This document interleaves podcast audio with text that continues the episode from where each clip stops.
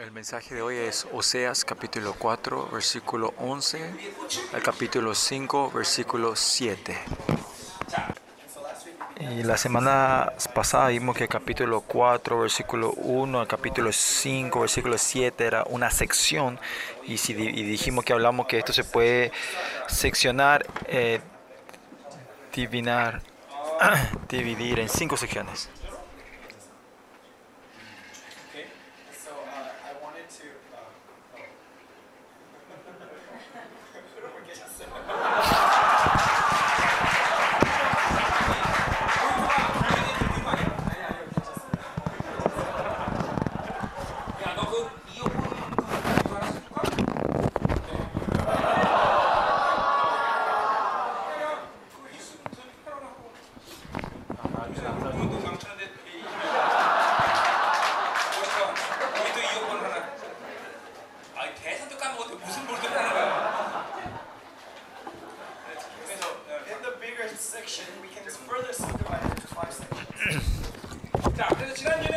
So, la semana pasada vimos las dos secciones, las primeras dos secciones, desde el versículo 1 al 3 era una sección y 4, versículo 4 al versículo 10 era la segunda sección, ¿no?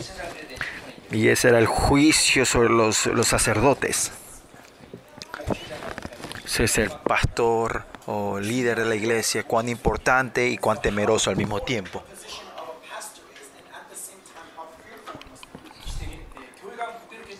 La razón que la iglesia es impotente en estos días está en la responsabilidad de los líderes, los pastores.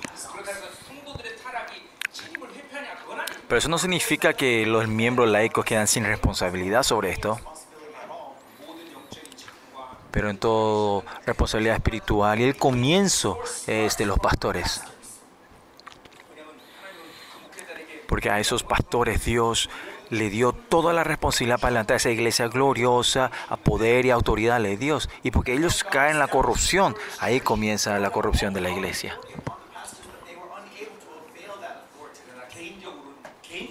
Esto es algo personal, muy personal mío. Ser pastor sin llamado a ser voluntario no es, no es algo bueno. Porque esto, claro, eh, claro, tiene este sabor de la gloria al Señor, pero no es algo, eh, algo tremendo para poder, eh, con ese peligro de, ponerte en voluntario para ser pastor, ¿no?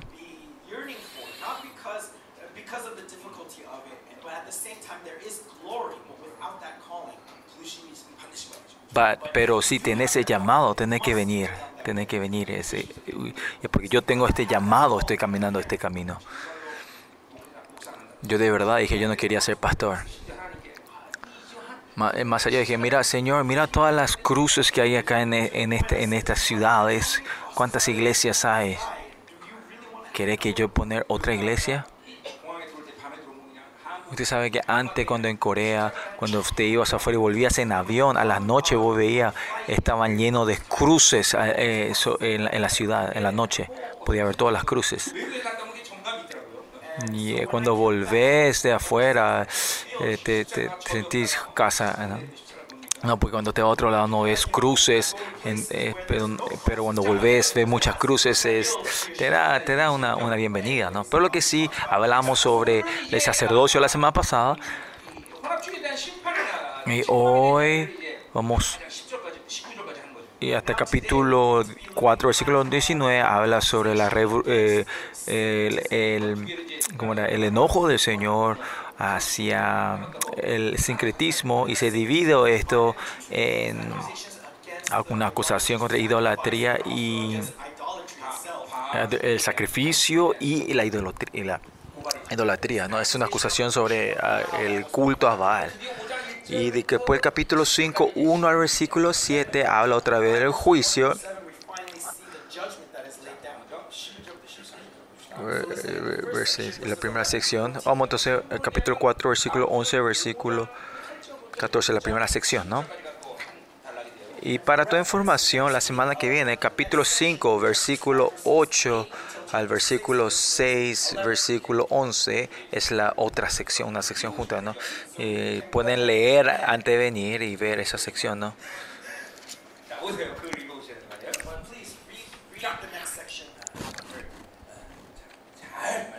Vamos a escuchar bien la palabra entonces hoy. Y escuchar bien, yo quiero me refiero a recibir por fe. Que cuando termine el culto hoy, vamos a hacer una batalla tremenda, ¿ok?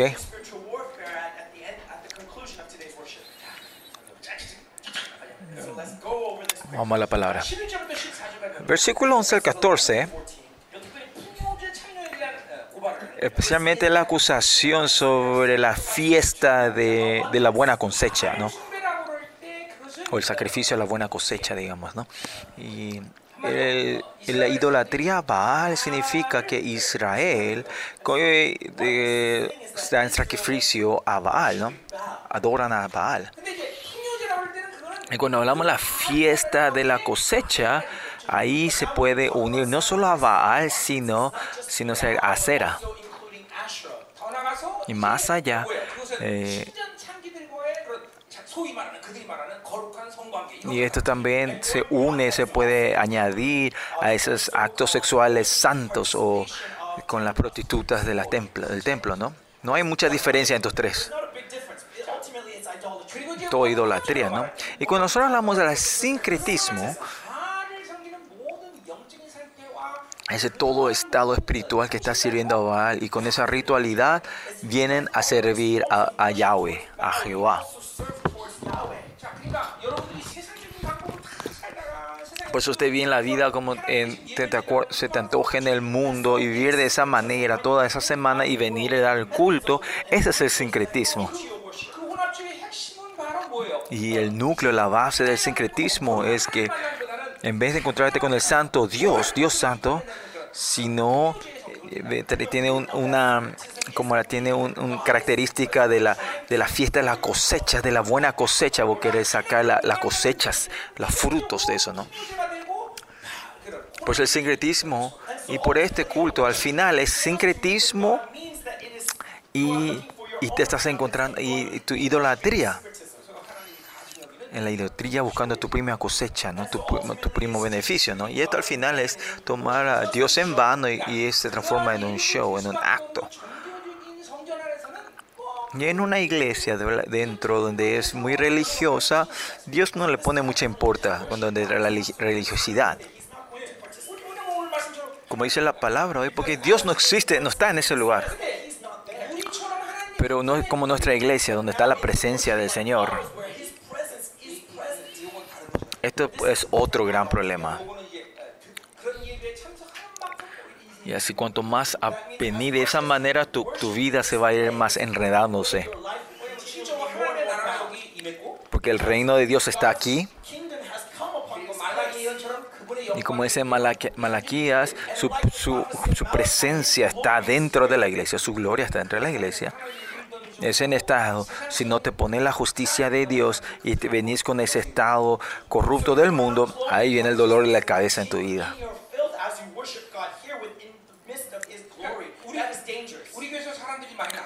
Mucha gente se está saliendo de nuestra, iglesia y esto no es una, una mala cosa. ¿Por qué?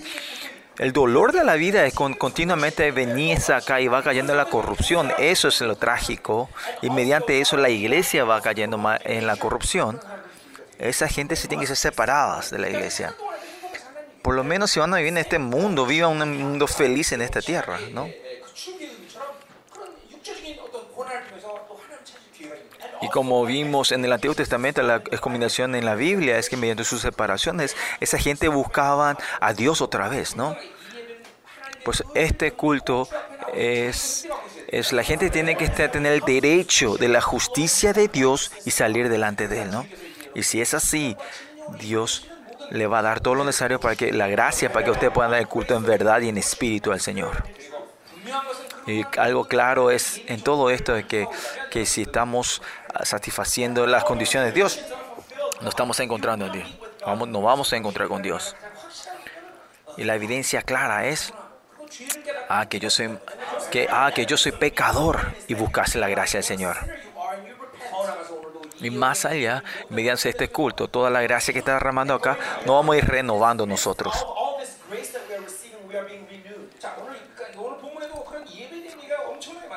En el pasaje de hoy también continuamente habla sobre estos sacrificios y cultos.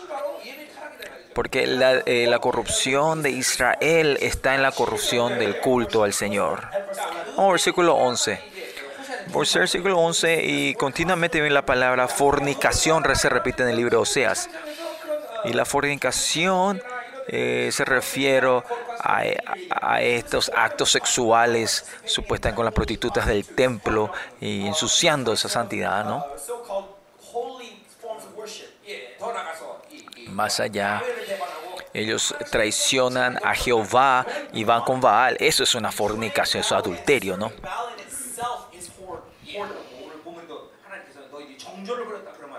Y hoy también en el pasaje vemos que Dios yo te lo dejé, yo, yo, yo me olvidé de ustedes.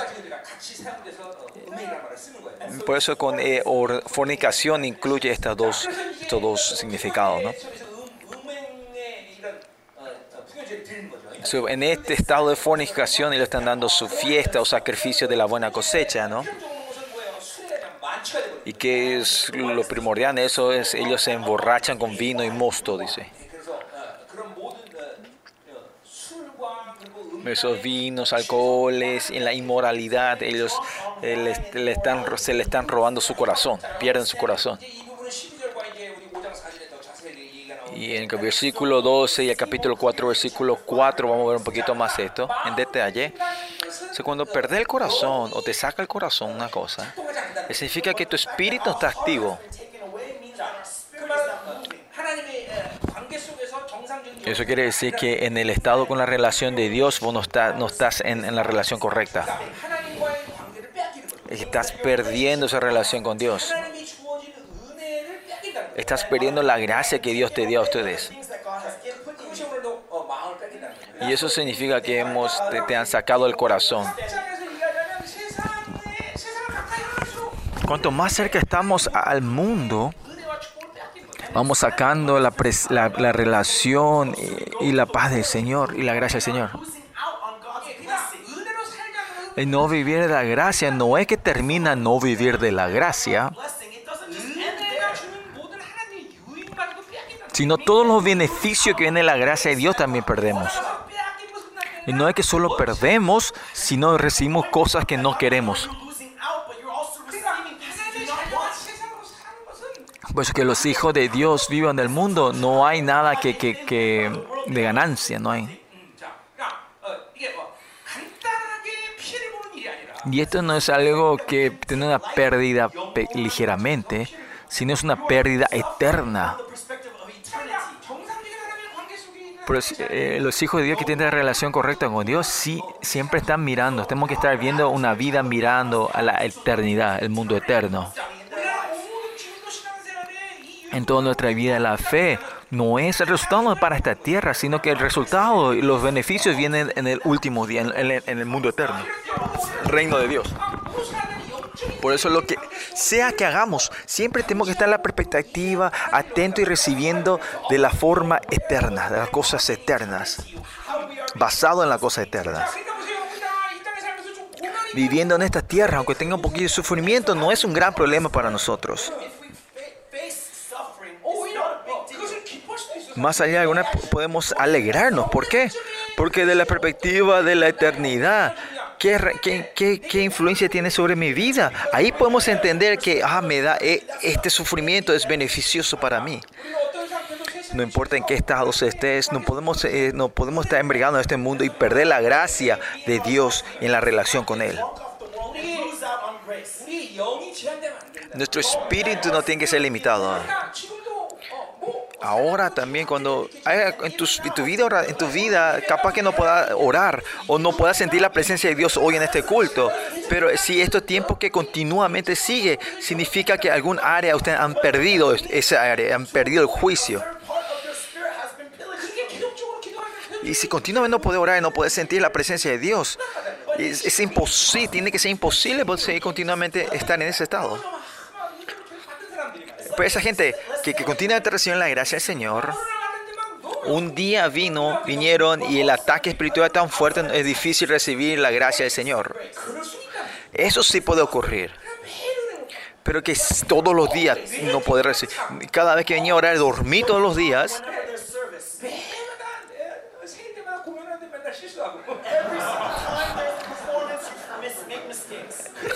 No puede existir eso, ¿no? No puede, es imposible, es imposible, ¿no?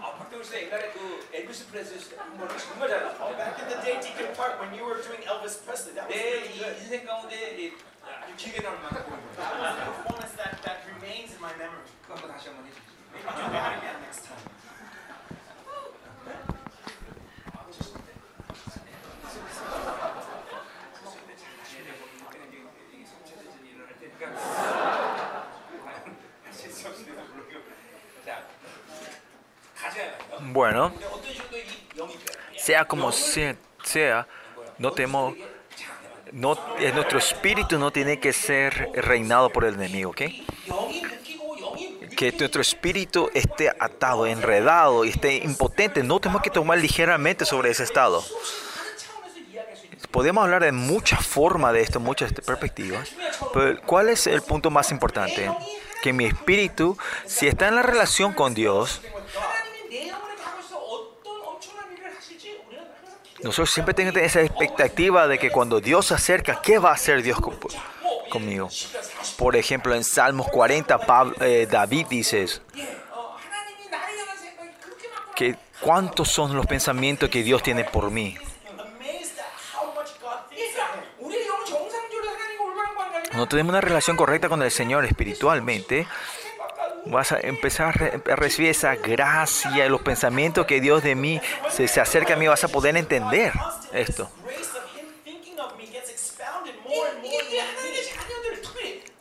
Para los hijos de Dios.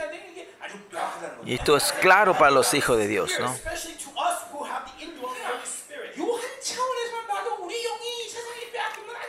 con solo este estado, pues perspectiva, los hijos de no tenemos que perder nuestro espíritu, pues si está endurecido y hemos perdido, dejar esto es algo muy tonto.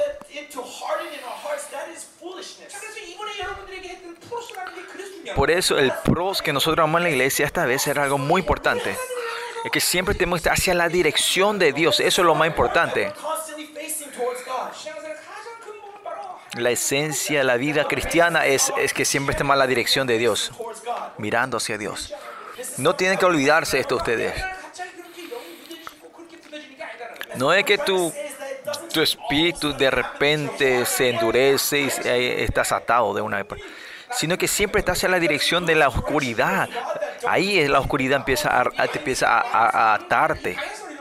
Y porque perdemos esta dirección, es fácil para ti vivir con tus pensamientos y ahí viene la atadura de tu espíritu.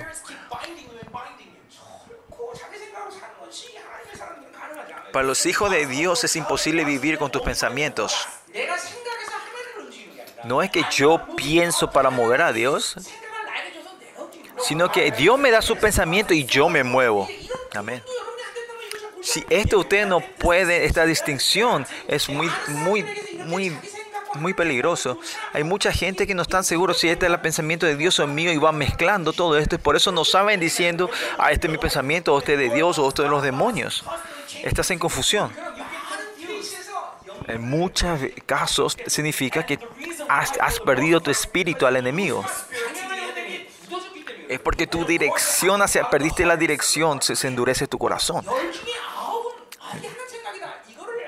de 10 a 9 por lo menos tienen que saber, ah, este es el pensamiento de Dios. Ah, este es algo que Dios no le gusta. Y hoy en el pasaje vamos a ver mucho de esto. Sigamos. Versículo 12.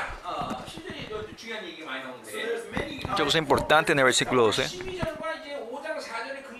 versículo 12 y, capítulo 5, versículo 4. Pensando en estos dos versículos, vamos a estar haciendo batalla espiritual más tarde. ¿eh?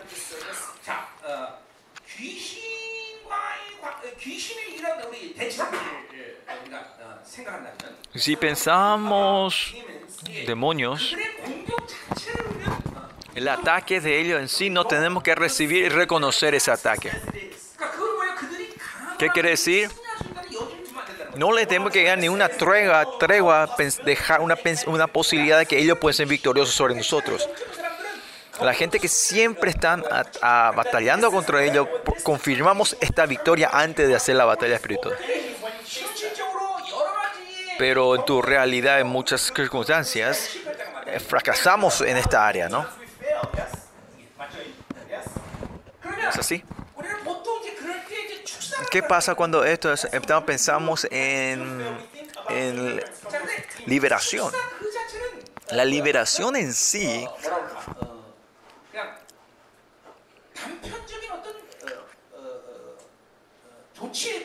es, es un acto acto es un, es un acto como era eh, urgente digamos no, eh, no, estoy diciendo que no haya liberación pero liberación es algo temporal digamos ¿no?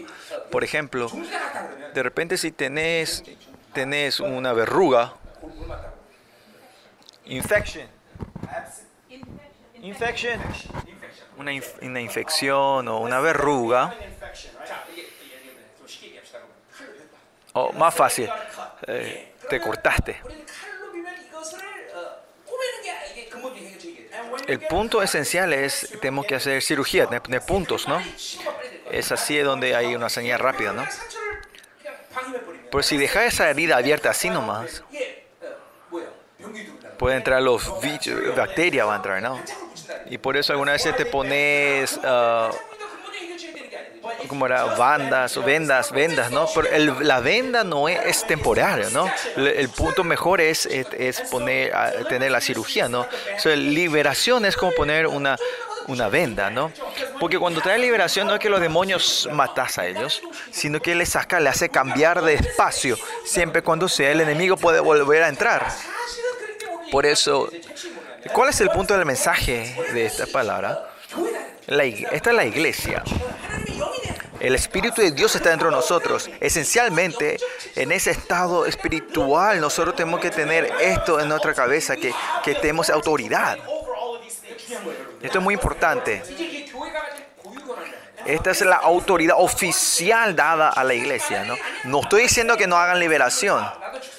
Yo también hago mucha, mucha obra de liberación, acto de liberación, eh, ministerio de... Pero eso no es...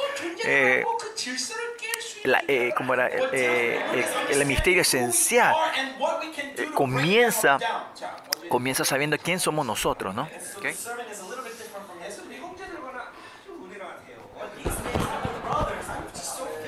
el mensaje un poco diferente el de ayer y hay mucha gracia con los hermanos desde ahora. Ah, es, sos vos. Ah, arrogante el traductor ahora. ¿eh?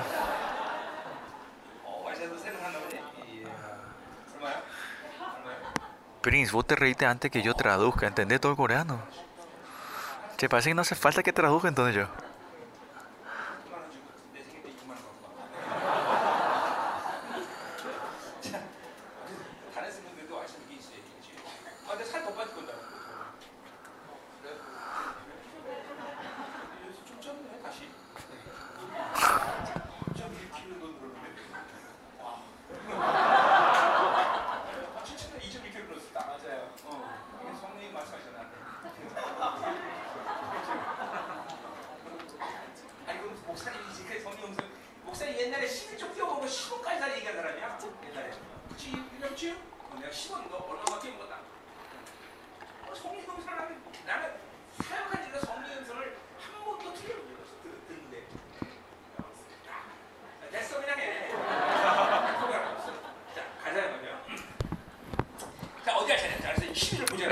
versículo 12. Acá vemos una orden, orden espiritual, ¿no? Mi pueblo a su ídolo de madera pregunta y el leño le responde. Y ahora porque no tiene relación con Dios empieza a tener relación con maderas, con pedazos de madera, ¿no? Miren esto, ¿no? Si, tenemos, si no tenemos relación con Dios, tenemos relación con el mundo. Este es el principio espiritual. Si cuando perdemos la relación con Dios, no es que perdemos una relación con Dios, pero hay una, una pérdida muy grande. Empezamos a recibir otras cosas. Cuando dice mi pueblo, que aunque esté en este estado, Israel todavía le llama que son mi, es mi pueblo usted no podemos entender cuán profundo es el amor de Dios. Y todavía dice que es mi pueblo. Y mi pueblo tiene que tener relación conmigo, pero están teniendo relación con una madera. Si ven Miqueas, Miqueas o Deuteronomio, cuando hablan de la madera se refiere a cera. habla sobre la idolatría que fueron hechos esos, pilares de madera de acera. Y esto se refiere al, sacrificio, a la buena cosecha. Ustedes saben, la madera es, es, impersonal, pero se transforma en, una, en persona, se está personificando. Tenemos que saber... Eh, la grandeza que tienen los humanos, ¿no? que nosotros como tenemos la imagen de algo que es impersonal podemos transformarlo en algo personal. El celular es personal o impersonal. Pero nosotros podemos transformarlo en una persona. Este vaso es, es, impersonal o es personal. Pero nosotros podemos, los humanos, transformarlo en persona. Perro, ¿son, son impersonal o son personal? No, no es persona, es un animal. Pero a eso también nosotros transformamos como una persona. Y por eso el espíritu de la inmoralidad puede entrar al perro.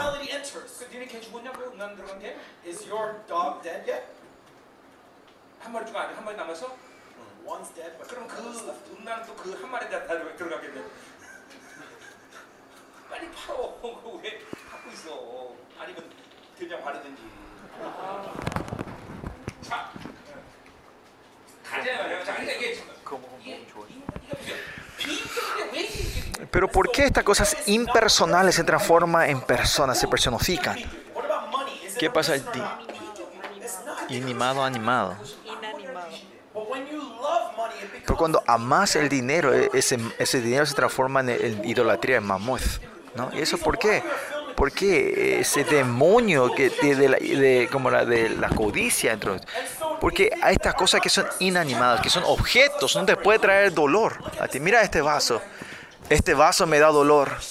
Ah, mira, este, por este vaso tengo un gran dolor, me da sufrimiento. ¿Por qué me, por qué me da estrés? No me puede dar este. ¿Por qué? Yo no puse, no puse una persona en esto, ¿no? Dinero. El dinero, yo no pongo vira sobre, la, sobre el dinero, ¿no? No me puede eh, dar dificultad. Celular, yo no le pongo eh, esta eh, vida en persona en esto para que me moleste, ¿no? Hay mucha gente aunque no, que no tiene celular y tiene, viene, celu, viene soledad, y no sabe qué hacer, te, te sentí vacios.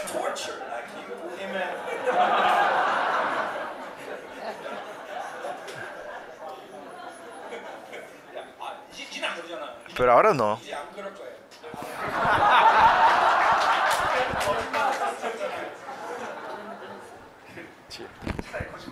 이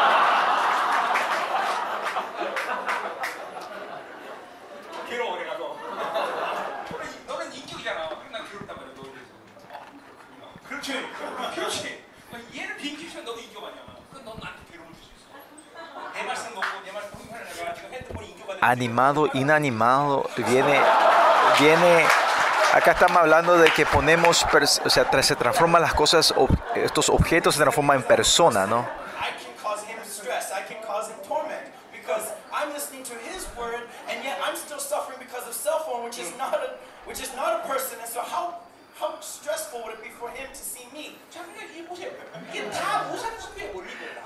Este es el principio de la idolatría. Eh, la madera, dinero no es nada, pero nosotros ponemos toda nuestra dedicación a estas cosas. Porque les personificamos, les ponemos persona, les ponemos vida a esto. Por eso es posible, es posible tener relación con los demonios. En toda nuestra vida, todas las cosas en este mundo, cosas que amás y querés más que Dios, vos tenés que saber que hasta esos objetos empiezan a tener vida, se personifican. Yo siempre digo esto. Cuando toco las cosas de otra que otra persona usaron, hay siento liberación. Porque esa persona ha puesto vida sobre ese objeto. Por eso tenemos, nosotros tenemos que tener mucho cuidado. Nosotros tenemos que amar a Dios y a los hombres a los humanos, pero porque nosotros ponemos a poner vida a las cosas, a estos objetos muertos, y empezamos, ignoramos la vida verdadera. Miran, ahora estos días la gente matan a sus hijos, abusan a sus hijos y matan a sus hijos, ¿no? porque ellos aman otras cosas, estas personas, estas bebidas, eh, lo, empiezan a menospreciar, menospreciar porque aman estos otros objetos y más allá, se, esta cosa que era una persona lo transforma en algo impersonal, en un objeto. Por eso si no amas a Dios y no a los humanos, es algo natural que ocurre en la vida de la gente.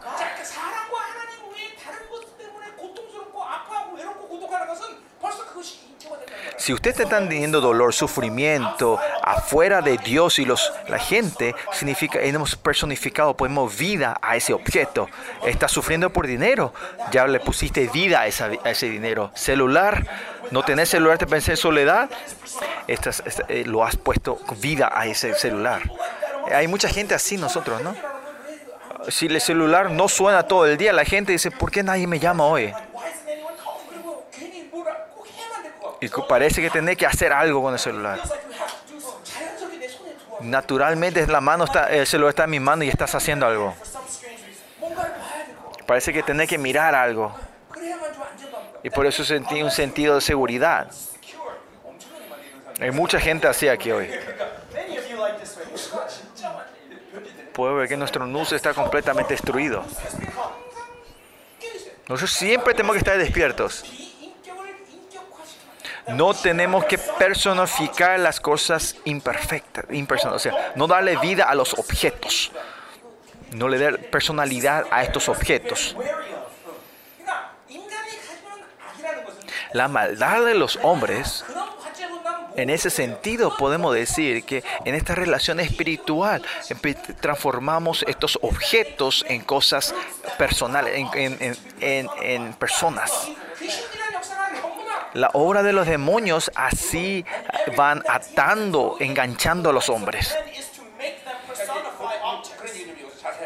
Y esto vamos a hablar un poquito más en detalle ahora. ¿Y qué pasa aquí entonces? Versículo 12, ellos están idolatría a madera, a la madera y tener relación con la cera. Y habla el razón del por qué. Dice, ¿por qué? La razón de que ellos pueden tener relación con estos objetos y darle vida es porque porque espíritu de fornicaciones lo hizo errar, dice. Esto es eh, el espíritu, ¿no? Por el espíritu de fornicación, el espíritu de, adul, adul, adul adulterio fueron engañados. Miren, esta madera es un objeto, acuérdense, ¿no? la razón acá en versículo 12 dice, ¿por qué este, esta madera se transforma en un objeto, se transforma en vida? Es por este espíritu de la inmoralidad. La inmoralidad que está dentro de ti hace que esta diosa de la buena cosecha o de la abundancia empezás a amar a esa idolatría. Amar aparte de Dios, amar otra cosa es, idol, es inmoralidad. Esto es muy temeroso, ¿no? La orden acá, el principio en sí es, es amar, a, eh, el único deber que tiene es amar a Dios, especialmente para Israel, para poder satisfacer estos otros deseos, este deseos personales, ellos transforman esta madera en un Dios.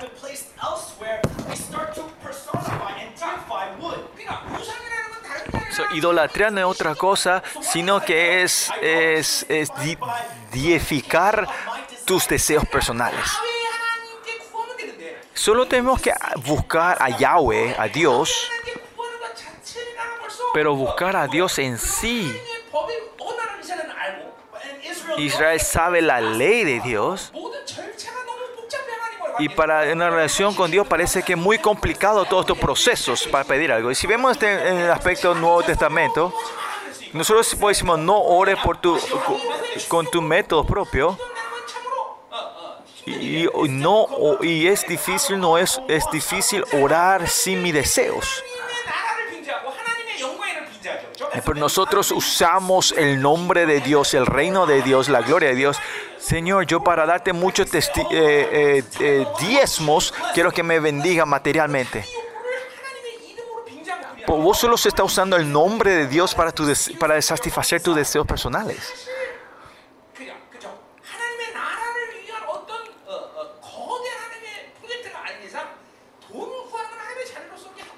para los hijos de Dios buscar dinero, si no es un proyecto grande de Dios, ah, de que, Dios quiera hacer algo, eh, no es el derecho de los chicos, de los hijos, de, digamos, ¿no?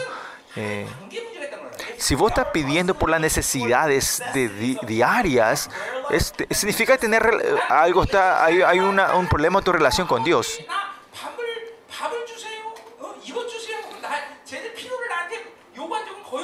Yo creo que mis hijos nunca vinieron a pedir mis necesidades por, por mis necesidades diarias a mí. Por ejemplo, es así. Mi chico no es que... Eh, eh, mi, ma, los chicos no vienen a pedirme dinero, sino que dicen, papá, voy a ordenar, eh, voy a pedir pollo hoy, ¿no? Hacen pedido de pollo, ¿no? No, porque porque si vos buscas tus deseos usando el nombre de Dios, lo estás edificando tus deseos. Lo estás transformando en idolatría tus deseos, ¿no? So, porque le dan esta vida o personifican a hacer a esta madera es para poder amar otras cosas, usan el nombre de acera. Y más allá, ahí ponen su dedicación, su persona y su vida para poder obtener los deseos personales, tus deseos, lo que vos querés. Por eso el espíritu de la inmoralidad hace que, este, que la acera pueda levantarse, crea. Y ahí es cuando viene el espíritu de, de, del malentendimiento, el espíritu del engaño. Si ustedes empiezan a amar a otra cosa aparte de Dios, ya nos hemos sido engañados fácilmente. El engaño, ¿no? Somos engañados.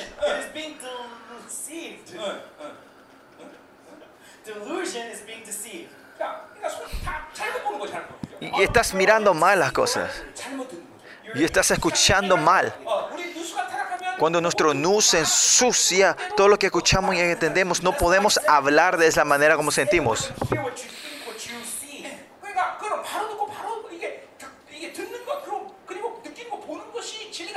Lo que escuchamos, lo que sentimos y lo que vemos, escuchamos, eso no es la verdad. Como dice eh, la, la bienaventuranzas, podemos parar, proponer en mis pensamientos y buscar la voluntad de Dios. ¿no? El versículo 12, que acá vemos un, principio espiritual profundo. Eh, fue que fueron por el, engañados por el espíritu de la fornicación. Empiezan a tener relación con Acera. ¿Y cuál es ese resultado? Y, deja, y, ese, resultado es dejaron a su Dios para fornicar. El amor al mundo en sí es traición a Dios. Rebelión a Dios. ¿Cuál es la excusa de los de Israel? Es porque entramos a Canaán, eh, servir a Baal y a Acera, eh, necesitamos solo para tener para las cosechas.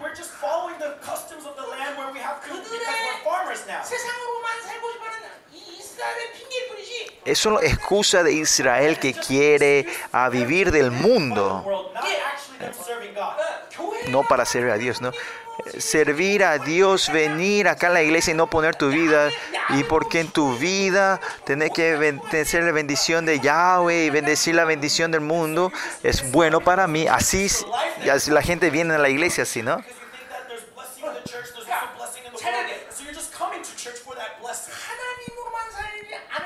Cuando no huimos solo de Dios, estos deseos eh, profundos, principales del mundo, de la gente, está esto, estos deseos. Cuando murió el presidente Park, viene primero el, monje eh, budista a hacer el velorio el presidente. Y después viene, después viene el sacerdote de la iglesia católica a hacer su, su, y después está otra, otra religión viene a dar sus su rituales. Y al final viene hasta un pastor evangélico eh, para el velorio. Por eso dice, uno de estos cuatro, uno va a ser correcto, ¿no? aunque vaya al cielo o, a Nirvana o lo que sea, algo, va a agarrar uno de estos, ¿no? Y ese es el deseo, de este, tu deseo del mundo cuando cree en Dios. Es poner un seguro en la iglesia. La iglesia es un seguro, ¿no? Para todos los hombres que no aman solo a Dios, este deseo es normal para todos que si, si, no venís el culto el domingo y te sentí tener un mal gusto, no, no, vamos, no, no, no quiero sentir esto, ¿no? Por lo menos vamos a venir al domingo y vamos a pagar nuestro, nuestro dinero, pagar nuestro, nuestra cuota de, del seguro, ¿no? ¿Preparaste tu cuota? Y usted no tiene que negar, no, no nieguen esto. si los hombres tienen una relación correcta con Dios, es solo Dios es nuestra confesión. Amar solo a Dios y los que aman solo a Dios, todas las cosas objeta, objetivos, estos objetos no me pueden dar eh, satisfacerme.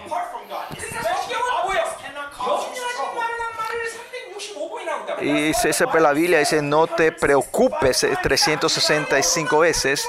Lo que viven, lo que viven de Dios no puede haber preocupación en tu vida. Las cosas inobjetivas, estos objetos impersonales no me pueden, da, no me pueden causar ningún dolor en mi boda. No tome ligeramente lo que dice la Biblia. Si nos preocupamos, todos tenemos que arrepentirnos. ¿Qué tenemos que arrepentirnos cuando hay preocupación? Es una evidencia que amamos a otra cosa aparte de Dios. ¿Por qué preocupar a tus hijos? Porque amas más a tus hijos que, que a Dios si amas solo a Dios y cuando hay problemas tu hijo, ¿qué tiene que decir? Vos tenés que de dejar tus hijos en la mano de Dios y orar delante de Dios, que te haga tu voluntad en la vida de este chico. Y si dejas de en la mano de Dios, desaparecen las preocupaciones de ti.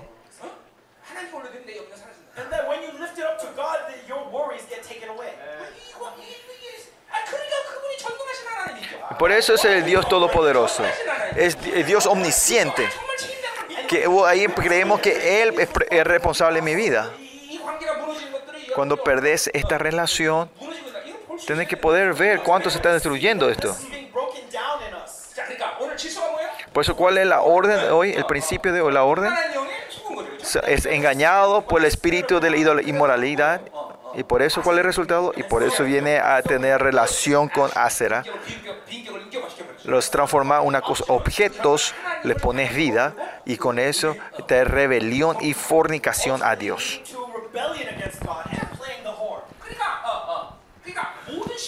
Por eso todos los seres espirituales, los hombres, no importa qué sea, podemos vida a eso. Podemos santidad a eso, ¿no?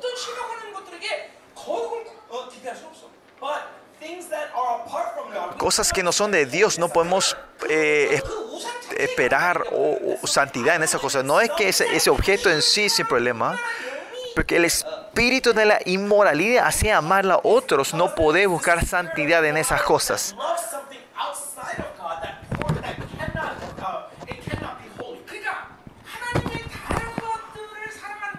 Amar otra cosa aparte de Dios es, es directa relación con el espíritu de la inmoralidad. Y esto podemos pensar al revés. Eh, es porque nos revelamos hacia Dios, cometimos adulterio. Y podemos agarrar la mano de sus espíritus y cuando tenemos esta relación con los que no son de Dios, somos engañados. Y el espíritu de familiar viene, trabaja muy bien con el espíritu de la inmoralidad. Así es la relación del mundo espiritual. Por eso el principio espiritual, si queremos explicar esto, dependiendo quién es el, el, el, ¿cómo era? el líder del espíritu de esa persona, puede cambiar la cosa. Si el principado de esa área es espíritu de, de varios, ese espíritu mueve dentro de ti. Si, o si le, si ese es, es, el principado es inmoralidad, ese mueve el espíritu familiar que está dentro de ti. Al final, el, eh, ¿cuál es el resultado de estos espíritus en ti? Es que, es que pierda la fe hacia Dios. Y ahí viene el espíritu del engaño o el error, ¿no? No importa el espíritu del mundo, inmoralidad o familiar, haces es, hace que vos no puedas creer en, Dios. Y este principio espiritual está, ocurriendo esto, ¿no? Por eso si no vivís de Dios, siempre el espíritu del engaño está alrededor tuyo. La decepción y del engaño, ¿no? Ahora, en este momento, cuando escuchando este mensaje, también estás recibiendo con, el espíritu de la decepción. Solo se escuchar lo que vos querés escuchar porque el, el, eh, el, la, la, persona a quien amas es diferente. Si votas, si, si estás amando al mundo, vas a escuchar con, con, eh, codicia. Todas las cosas que estás, no estás amando de Dios viene del engaño. La única diferencia es cuán fuerte o cuán eh, de, eh, diferencia en niveles, pero todos nosotros tenemos esto, ¿no?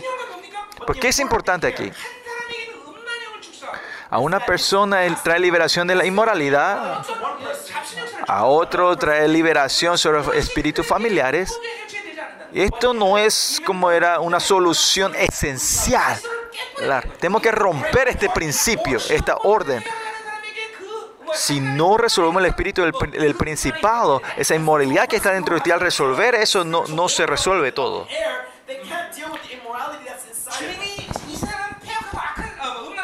Por eso Dios dice que este esta es una generación adultera y mala, maligna. Si no resolvemos esta orden, este principio del mundo, el espíritu y la moralidad, es, es un área que, que vamos siempre a vivir con esto. Pues ¿quién está reinando este mundo? Es el anticristo si no rompemos esta orden del anticristo, no vamos a poder resolver esto en, en, la, raíz dentro de ustedes. Y porque Dios sabe esto, Dios puso toda su autoridad y poder sobre la iglesia. Y por eso no es que nos podemos vivir una vida batallando contra este, esta batalla espiritual, rompiendo esta orden. Hay muchas, el por qué, por qué ustedes no están transformando, su vida no transforma, aunque escuchen esta palabra de Dios. Es porque aunque reciban la bendición de aquí en este culto, al salir ustedes reciben la influencia del mundo, viven del mundo. Por eso usted puede decir, ah, esencialmente el enemigo y el mundo es fuerte, por eso no podemos pelear contra eso.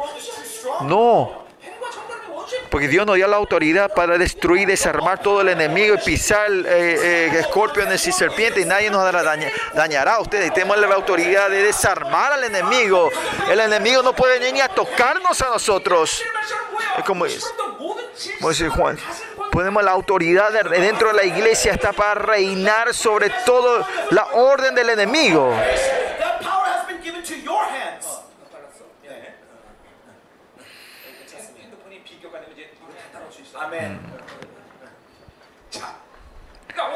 Por eso miren, liberación en sí es efectivo, pero esencialmente, si no usa este, esta orden para reinar sobre el mundo espiritual, este principio de la orden espiritual, liberación no tiene mucha efectividad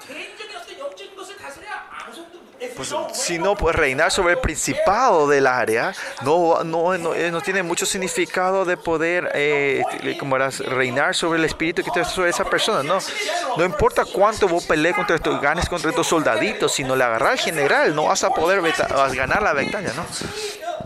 Por eso en esta orden importante es quién es el jefe, el espíritu de la inmoralidad o espíritu de la eh, de familiar.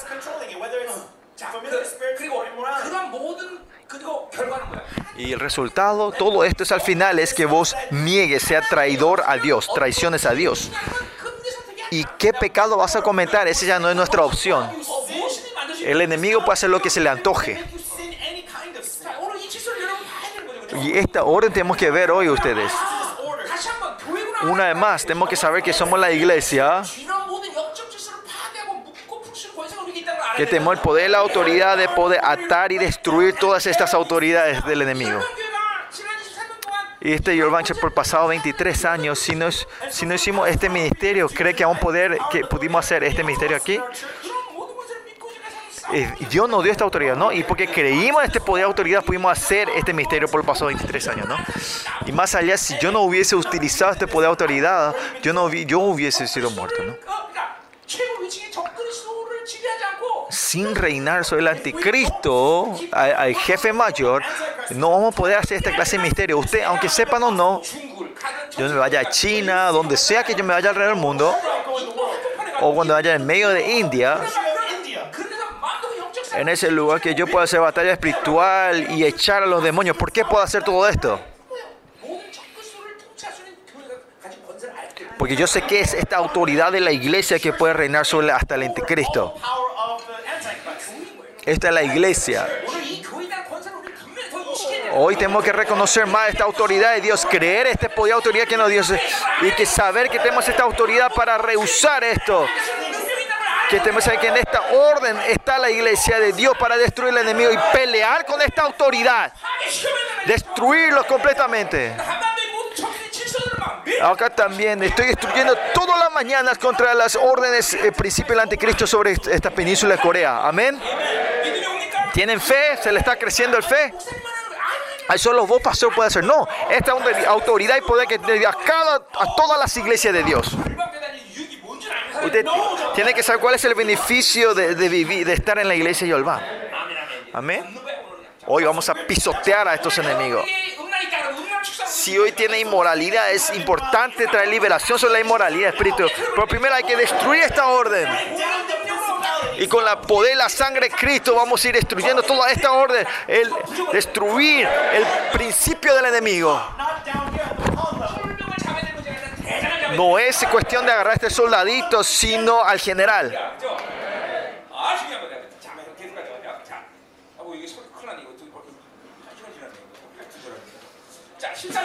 Versículo 13.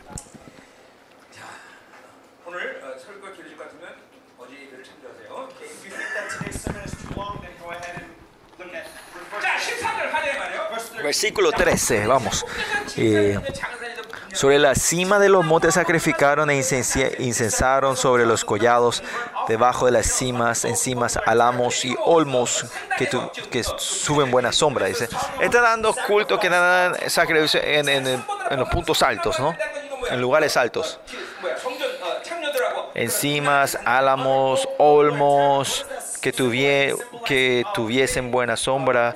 Esto significa eh, que ahí dice, por tanto vuestras hijas fornicaron y adulteron vuestras... Bueno, estos lugares altos y oscuros donde hay sombras es donde un lugar bueno para fornicar, no para tener adulterio, ¿no?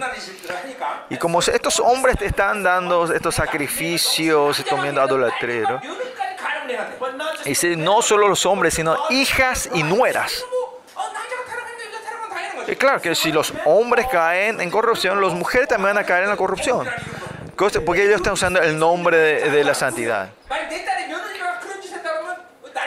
Si mi hija o mi, o mi nuera hace esto, nos volvemos locos, nos vamos a enojar, ¿no? Pero esta, eh, eh, esta corrupción es tan profunda que ellos no reconocen como pecado. No saben que esto es algo vergonzoso puso la corrupción de los enemigos cuando llegas a este punto. Y versículo 14 habla en detalles, más en detalle sobre esto, ¿no? No castigaré a vuestras hijas cuando forniquen ni a vuestras nueras como adulteran. Adulteren, cuando adulteren, perdón.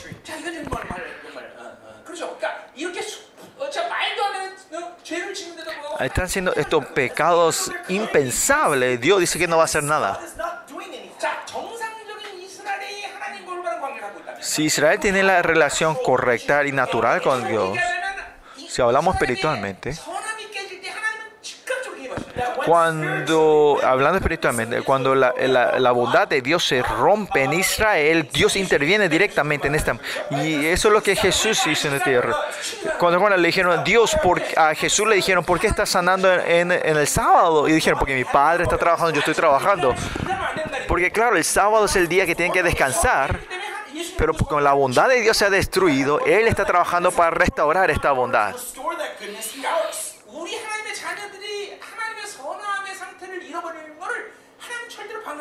Por eso Dios no puede dejar así, ignorar que ustedes estén, están perdiendo la bondad de Dios. En, y va a usar lo que sea. Te va a pegar, te va a consolar, sea como sea. Dios, para que sus hijos puedan restaurar esa bondad, Él va a usar cualquier método aunque éste estén pecando así y Dios se nos castiga, esto es algo. Eso significa que terminó, ¿no? Significa que Israel ya no es más Israel. Ya no es más hijo de Dios, son hijos ilegítimos, son, son bastardos, digamos. Que los hijos de Hebreo 12 dice que los hijos de Dios son, son dignos de ser castigados, ¿no? Cuando son castigados y disciplinados, sos hijos de Dios y son herederos, ¿no? Pero no ser castigado significa ya a esa tragedia. Y nosotros no nos podemos imaginamos llegar a esta tragedia. Pero siempre tenemos que tener esto en nuestro pensamiento. Que si dejamos el pecado crecer, vamos a llegar a este punto. Y va a hacer que usted no pueda dar una palabra en oración van a perder todo tu, poder y autoridad. Él hijo de Dios, tu identidad. Tú no vas a saber nada de tu honra y tu bondad que Dios te dio a ti, ¿no? Pero ¿por qué Dios se queda quieto y no hay... ¿Por qué? Dice, porque ellos mismos se van con rameras y con malas mujeres sacrifican. Por tanto, el pueblo sin sentimiento caerá, ¿no? Como los hombres van buscando a las prostitutas y están en esa fornicación, Dios no le puede decir nada a las mujeres. ¿Qué más dice? Que por eso el, pueblo sin entendimiento caerá.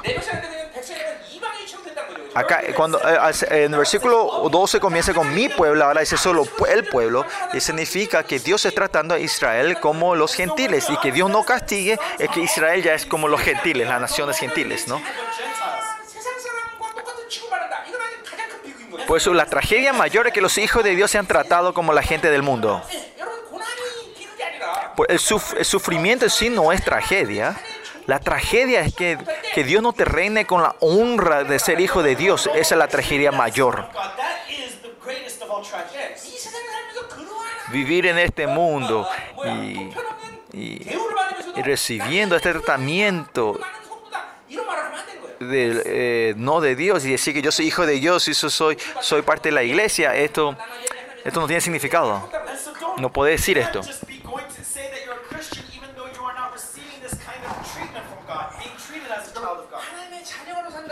Vivir de, como hijo de Dios, este orgullo es tremendo. Como en Sofonía capítulo 3, yo siempre digo,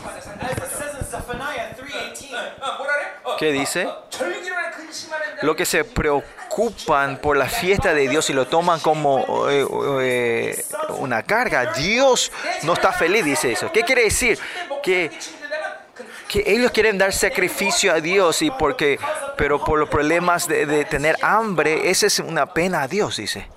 Él no va a dejar que ocurra eso no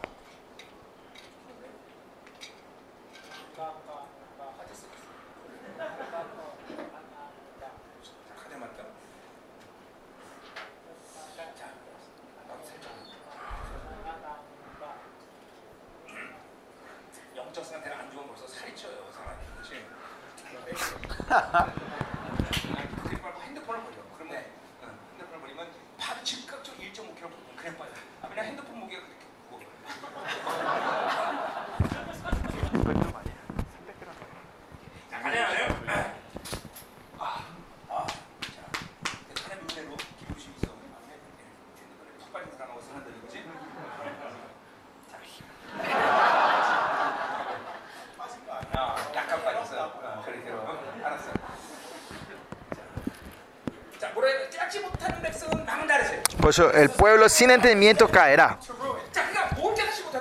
¿Qué es lo que no están entendiendo? No están entendiendo el valor de Israel. No saben cuánto Dios le ama a ellos. Sea Israel, sea el mundo. ¿Cuál es la razón que todos caen a la destrucción? Es porque no saben quién es Dios. Y no saben esa imagen de Dios que le dio a nosotros. Si ustedes saben que son príncipes, pueden vivir como príncipes. Pero es como ustedes piensan, saben que es un, mendigo, vivir como un mendigo. Es porque si no sabes quién es Dios, y si no sabes tu valor, tu honra, vas a ir a, a la destrucción. Especialmente como los Israel, que el valor que dio, la honra que Dios le dio a Israel es tremendo.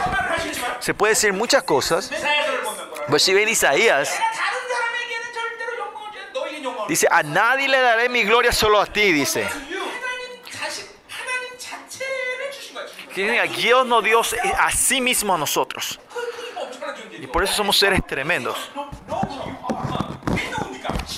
¿Quiénes somos nosotros? Seres del Nuevo, del Nuevo Testamento. No es solo no es que solo recibimos esa gloria, sino esa gloria vino dentro de nosotros, está dentro de nosotros sin saber esta honra y estar viviendo eh, sumergidos en el mundo no tiene sentido. En Salmos 49, el que, el que está en la gloria y no entiende este, es la destrucción de esa gente. Son, son animales, perdón, son como animales. Pues si no saben la honra de Dios, es, es igual que un perro o un chancho claro que vivir un poquito, un poquito más sofisticada que los perros o los, que los chanchos. Aparte, pero si no sabes la honra de Dios, sos un animal. En ese sentido, en 1 Corintio que dijo, si no tenés el espíritu de Cristo, no sos cristiano. La gente que no son reinados por Dios no sos cristiano. No puede decir que sos, que sos cristiano. Podés ser una persona religiosa, pero es imposible vivir como un cristiano que tiene la honra de Dios. Hay gente, alguna ignorante que dice que los perros tienen espíritu y los chanchos tienen espíritu. Entonces si es así, perro y chancho estarán dando culto a Dios. Pero ellos no tienen espíritu. Eso que no tienen espíritu, no tienen valor. Si no tienen espíritu de Cristo y son cristianos, significa ser lo mismo que un animal si no tienen el espíritu de Cristo.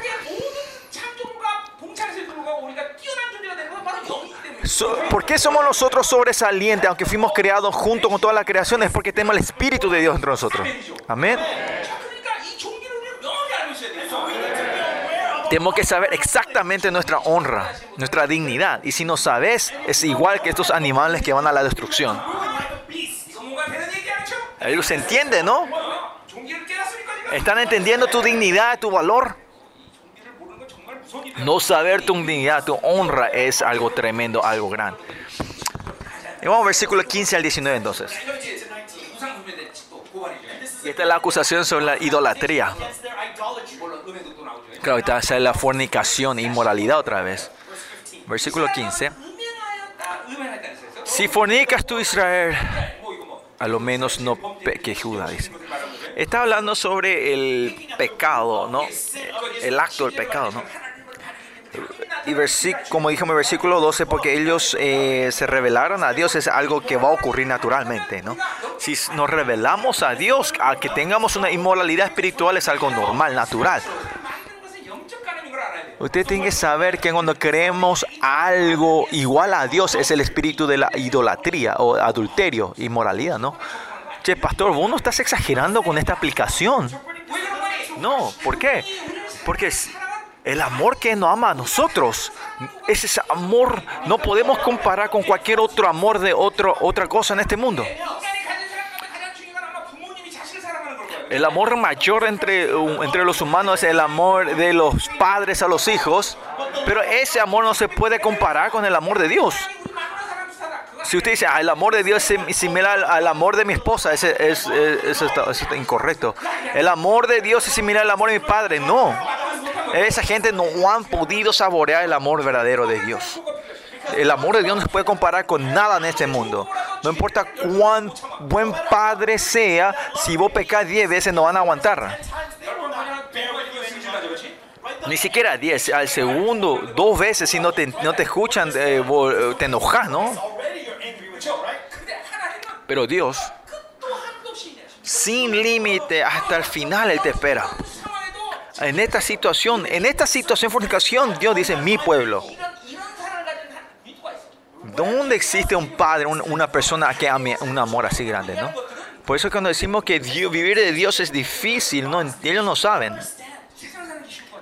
¿Usted piensa que vivir el mundo es fácil? ¿O usted piensa que vivir con los demonios es fácil?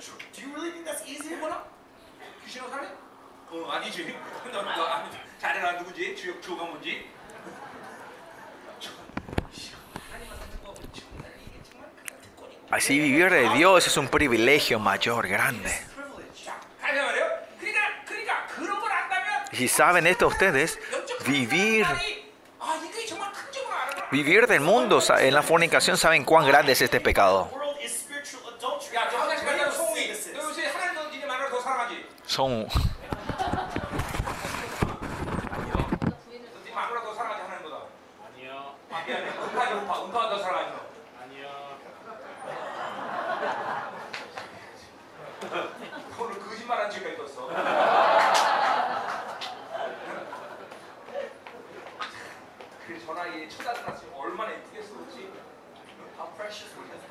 내가 처음에 이름을 했더니 어, 목사님 다른 이름 없어요. 왜 그러냐? 이름 너무 세요. 그, 그 잡신 티켓 이렇게 가.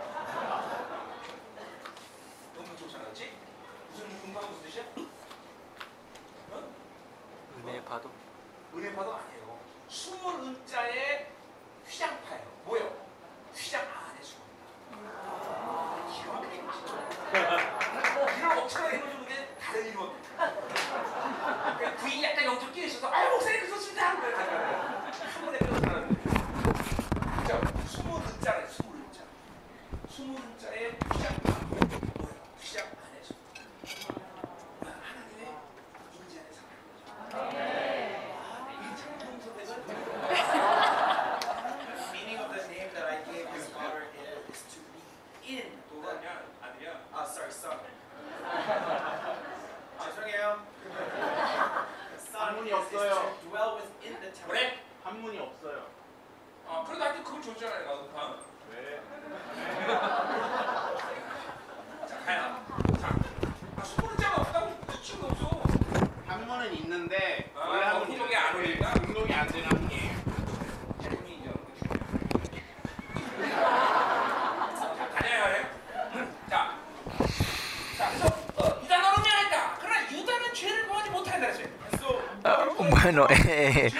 Versículo 15 dice, si no fornicas Israel, a lo menos no peque Judá, dice. Y esto no es que Dios dice directamente, puede ser sino que José está diciendo eso. ¿Por qué, por José se está, está tomando de Judá, no? ¿Qué sabe José sobre esto? Él sabe la tradición de, del reinado de David. No, que Jerusalén solo es el único templo que Dios reconoce. Por eso miren, ¿Dónde viene la corrupción de, de, Israel del norte? Es que no reconocieron la tradición de, del rey David. No, no reconocen la, la, la como Jerusalén. Ellos crean su, su, su, mismo, su templo en Bethel. Betel. ¿Qué tenemos que entender aquí? tus deseos personales y tu orgullo, no tenés que menospreciar el reconocimiento de Dios. ¿Me entienden? aunque Jeroboam era un poquito eh, hincha, molestia, teníamos que reconocer a él, ah, esta es, este es, la corriente de David y, recibir. Y diciendo, ah, nuestra felicidad es, servir en, en, Jerusalén. Pero si dicen, ay, me molesta, no quiero a esta persona y te separás, ahí viene la destrucción. Y ese dice, ay pastor, hoy, me, hoy ah, directamente me estaba diciendo a mí ese sermón para yo no me gusta, voy a dejar esta iglesia salir. Pero lo mejor es que, ay, bueno, voy a aguantar y voy a estar aquí porque puedo dar culto aquí. ¿no? Si Dios reconoce y que Dios eh, lo reconoce, eso tenemos que recibir nosotros, puede aceptar eso. Por eso dice que no ensucies a Judá. Y Más que continúa diciendo, no entres en Gilgal ni subáis a Bet Bedavén, ni juréis. Dice que no ensucien a Judá, que no y que no suban a Gilgal o Bedavén, que era Betel. ¿Por qué dice que no suben a esto? Gilgal era un, un lugar muy importante en el comienzo de Israel, eh, cuando se levantaba el reino de Israel. ¿Por qué? ¿Qué es Bet Betel? Betel era donde el reino, la casa de Dios. Y este Betel se llama Bet Aven, es la casa de dolor. ¿Qué significa que Israel y esta ciudad se transformó en ciudades de idolatría? ¿Qué, eh, qué están haciendo ellos? Te van a a estos lugares a dar sacrificio en su lugar. ¿En el nombre de quién? En el nombre de Jehová. Usan el nombre de Dios para ir sacrificios a los idolatrías. Por eso Dios dice, no te vayas ahí. Otra forma de decir es, cuando vengan a la iglesia están llenos de cosas del mundo en el secretismo y dar culto al Señor de esa manera. Y Dios dice, esto es asqueroso, no vengan. Si dice, cierran la puerta de los templos es los mismos. Y no dice, no juréis, vive Jehová. Ahora, había gente que juraba en el nombre de Jehová. Todos los profetas eran estos, ¿no? Jurar el nombre de Jehová es importante. ¿Quién es el que hace eso? La gente pura, la gente que tiene la autoridad llamada de Dios. Ellos si usan el nombre de Jehová, eso no hay problema. Pero hoy le dice a la Israel del norte, dice, ¿por qué no juréis en el nombre de Jehová? ¿Por qué?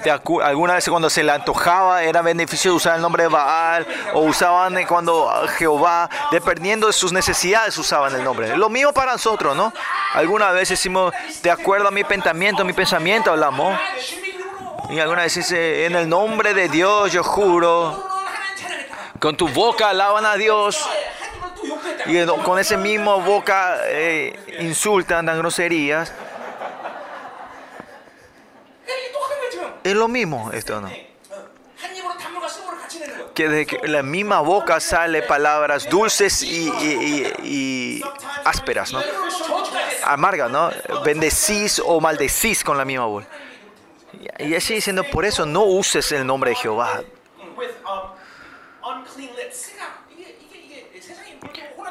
Y si caen en el secretismo en el mundo, esta, esta es la gente de, eh, normal, esta clase de gente, ¿no? Esto es algo normal para ellos, ¿no? Versículo 16. Dice, porque como novilla indominita se apartó Israel, ¿no? En Jeremías 30 o oh, 30 y algo, habla sobre estos, estos, este animal que no puede llevar el yugo, ¿no? los yugos son eh, le transformar eh, es para hacer obediente a estos animales, a estos novillos, a estos, estas vacas, estos toros, ¿no? Y si estos animales, estos animales que no siguen la orden del dueño y no le sigue, esos son, son novillas indómitas, indo, ¿no? Domita. ¿Y quiénes son los Israel, no? que tiene que llevar el yugo de la palabra de Dios y llevar esto en su vida, estar, están, son obedientes y encarnar la palabra de Dios dentro de ellos. Pero em, si empiezan desde, desde un punto de chicos, se empiezan a resistir la palabra de Dios, se, le transforma una, una molestia a la palabra de Dios y no puede obedecer. Se transforman en estos, estos animales, estos, estos toros indomables, ¿no? tercos. ¿Qué dice? en Mateo 27, 30, ¿no? Porque yo soy gentil y humilde y mi, y mi, y mi, y mi yugo es ligero y yo te daré descanso, dice el Señor. Y, Dice que mi yugo es, es, es fácil, ¿no? O sea, la, la, el, el, el, yugo de Dios no es, no es difícil ni pesado, pero cuando negamos esto, empezamos a tomar estos, estos, estos como era, eh, estas cosas pesadas del mundo, ¿no? Estas cargas del mundo pesadas, ¿no? Vivir de, una vez más, el vivir de Dios es lo más fácil. Si ustedes piensan vivir de Dios es difícil, se tienen que arrepentir. ¿Ustedes saben cuán difícil que vivir en el mundo? ¿Ustedes saben cuán doloroso es vivir de tus pensamientos? Esa gente que no sabe que vivir de Dios es doloroso es porque no saben qué significa. Vos pensás que esto es fácil, pero no es. Ustedes saben, si vos no tomás decisiones, es cuán fácil es tu vida. ¿Quién es, es la persona más trágica, eh, más miserable en, en ti? Sos vos, ¿no? Vos de jefe. Vos tenés que estar preocupando todas las decisiones y vos tenés que estar siempre preocupado si esto, esto va a funcionar o no. ¿Quién es el más eh, feliz, la persona feliz en esa en esta compañía? Es Q, que, que no tiene ninguna responsabilidad. Él no se preocupa de nada.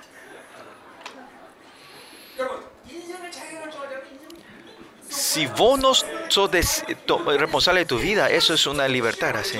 A esto le decimos eh, administración. Administrativa, una vida administrativa.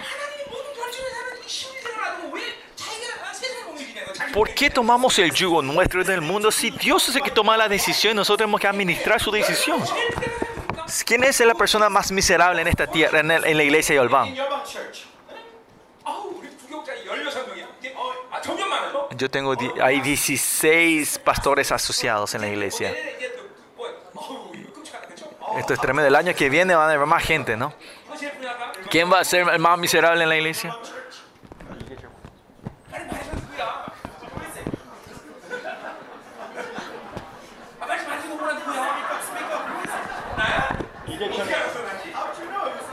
¿Yo? ¿Yo? No.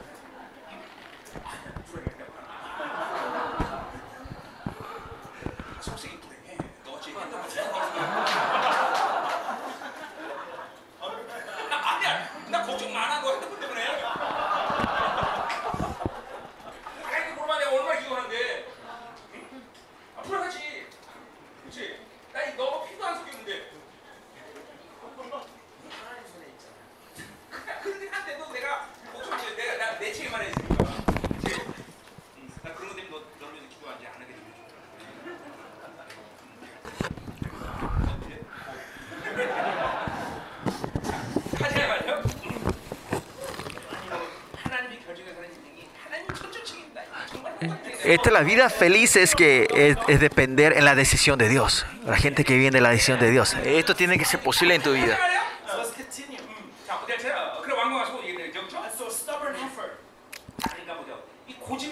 So, esta indomable, estas terquezas, es un estado malo espiritual, no, muy malo. Usted se está diciendo gente que tienes eh, la fuerza de la carne.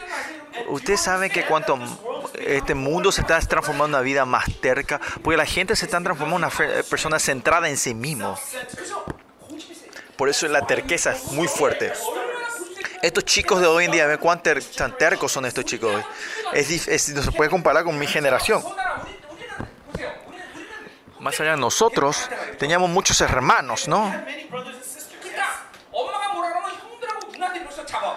Por eso si algo los, los cuando los padres dicen, tus hermanos mayores ya, ya, ya, te, ya te, ya te como castigaban, ¿no? Y todos los adultos de, de la ciudad o del barrio eran adultos, mis adultos, ¿no? Pero ahora tenemos uno o dos hijos, ellos son los reyes de la casa. No, si el vecino, los, los señores del, del, barrio le dice algo, ahí eh, no, no pueden aguantar.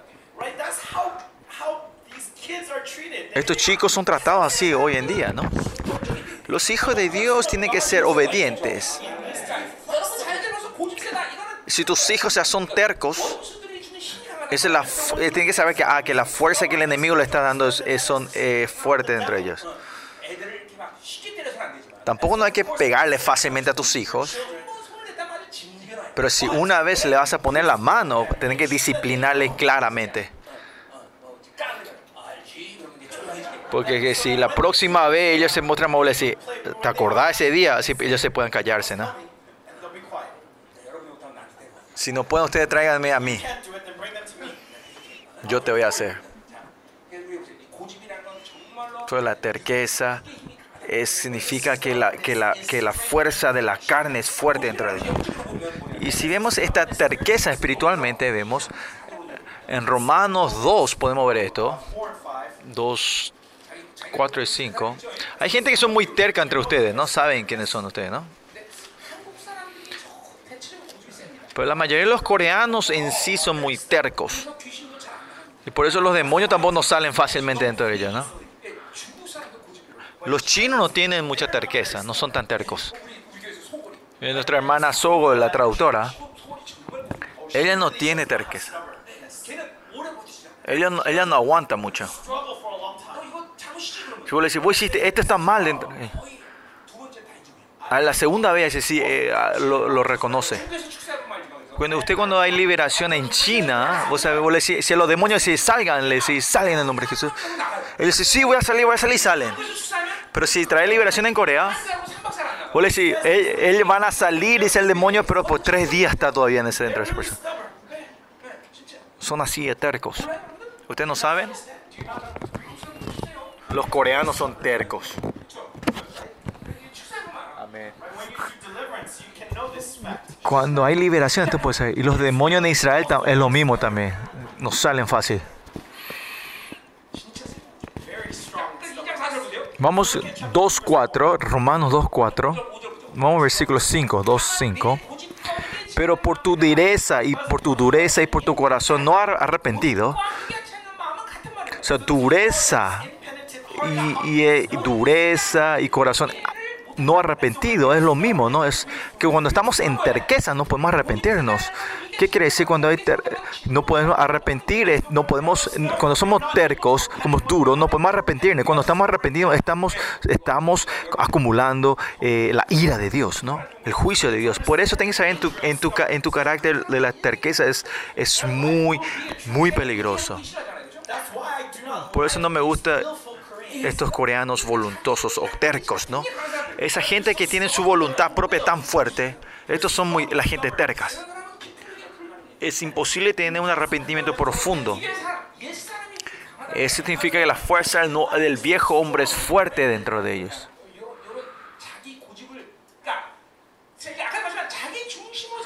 Si vivís una vida centrada en ti mismo, vas a tener una terqueza propia, ¿no? Va a ser terco. Por eso siempre tenemos que ser blandito delante de Dios. Por eso es gente centrada en Dios. ¿En dónde estamos?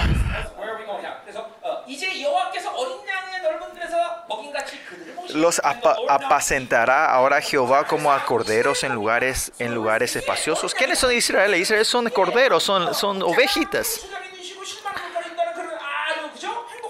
Son ovejas felices que el pastor le lleva a, los espaciosos a comer eh, en, los pastos y agua de reposo. Pero como ellos negan, niegan, siendo domados por Dios, el, el yugo de Dios, y este ese espacio se transforma en qué? En este, se transforma en el desierto. En el lugar donde los animales eh, se transforma en el desierto donde hay lobos y coyotes, ¿no? Por qué en la Biblia de nosotros ovejas y Jesús como nuestro pastor? Porque las ovejas solo tienen el sentido de la hora, del oído. Para mantener la vida de estas ovejas, sus oídos tienen que estar brillantes, abiertos, ¿no? Si las ovejas estén de acuerdo a su terqueza, yo me a esta dirección, ese, esos pastos verdes se transforman en un desierto.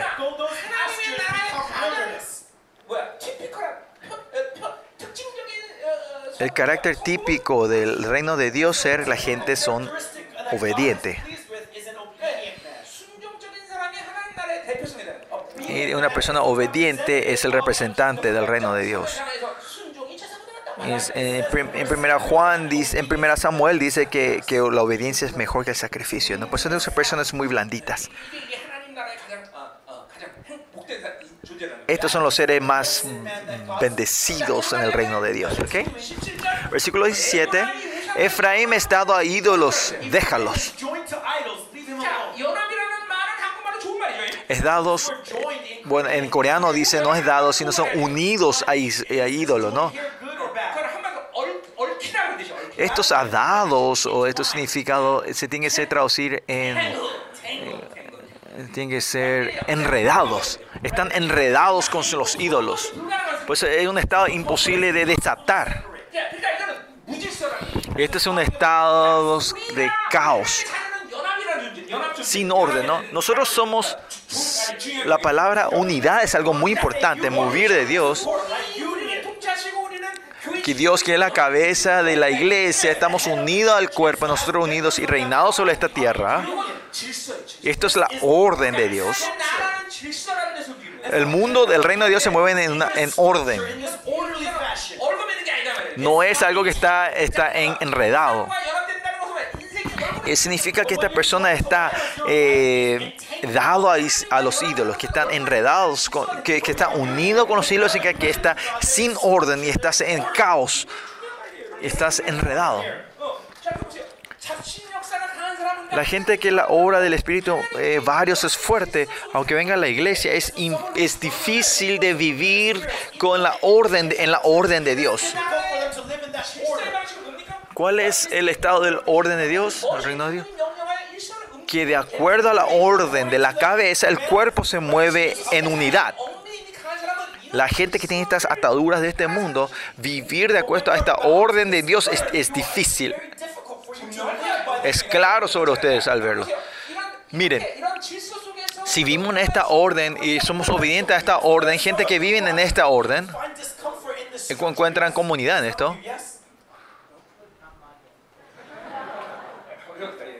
Acá está.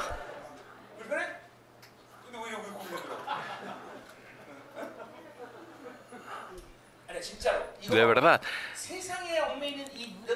La gente que están enredados con este mundo, esta orden que viene de arriba, de la cabeza, es difícil mantener esta orden. Hay gente que sabe esto.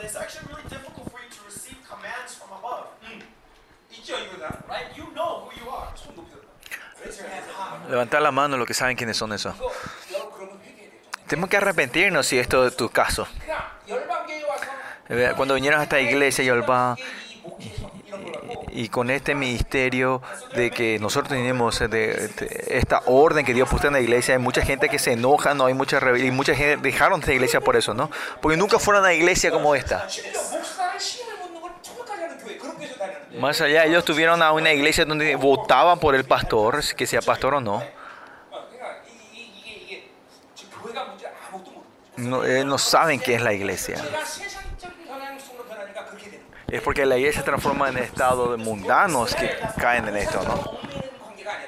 Que no, no somos idolatrías, sino que estamos en unidad con Dios. Que viene la orden del cabeza para abajo, ¿no? ¿Qué es el mundo?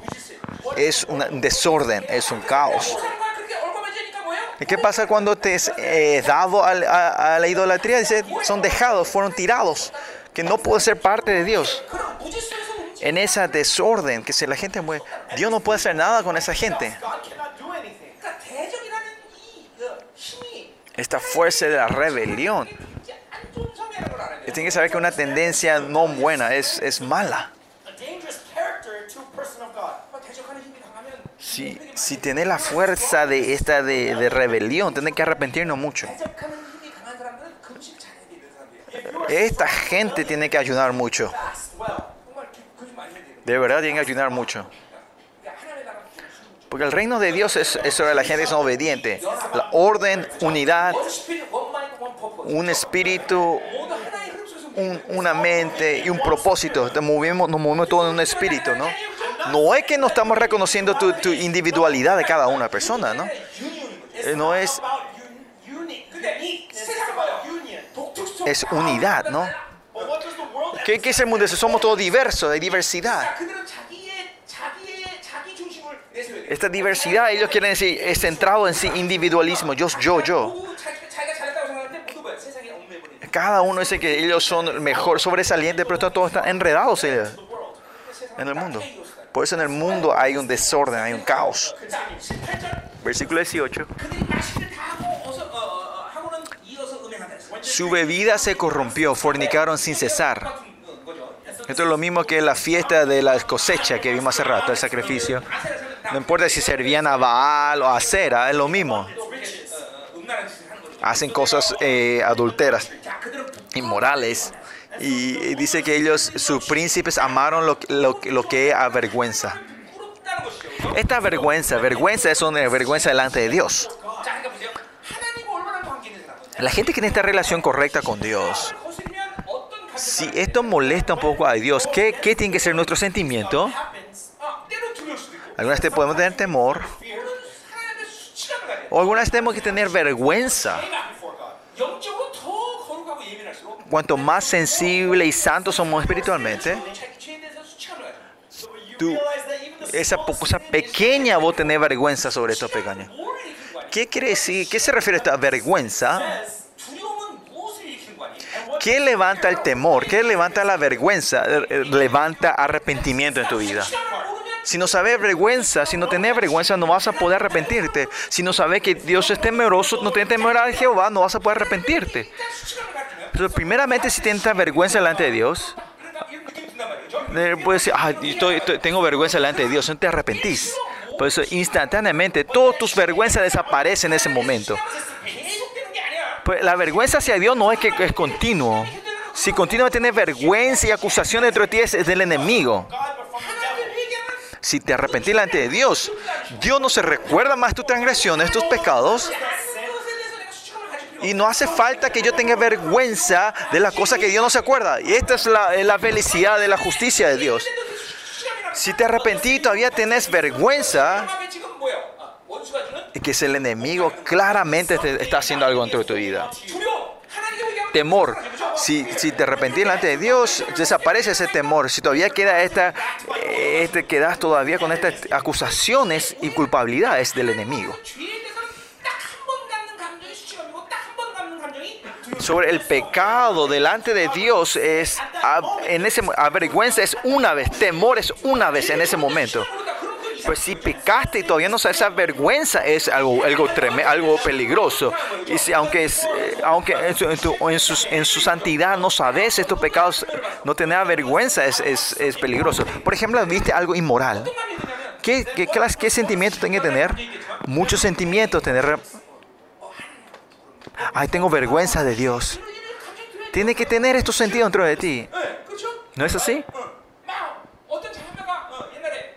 Antes, ¿dónde era?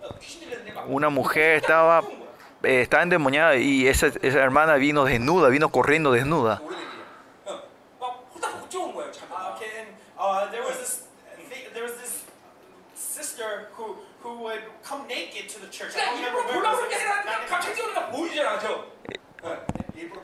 Y no es que yo quería ver, pero viene desnuda de repente, viene corriendo. Y yo cerré un, los ojos, pero abrí, eh, me, tapé, me, tapé la cara con, con, mi, con mi mano, pero abrí los dedos para ver, ¿no?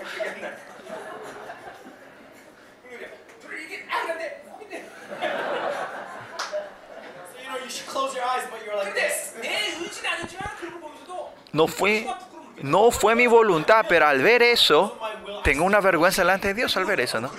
Eh, no es que yo dije, ay, qué, lindo ese cuerpo, no, no es que así, sino esas cosas que son obstrucciones a Dios, vos tenés que te tomarlo vergüenza sobre eso, ¿no? Dijiste algo que Dios no quería, entonces tenés que tener vergüenza sobre eso, ¿no? Estos días no hago esto, ¿no? Estos días no digo tanto, pero... Alguna vez eh, cuando me voy al gimnasio, las, los chicos están con estos eh, pantaloncitos apretados, me, me, me, no sabía qué hacer, me ponía todo rojo yo.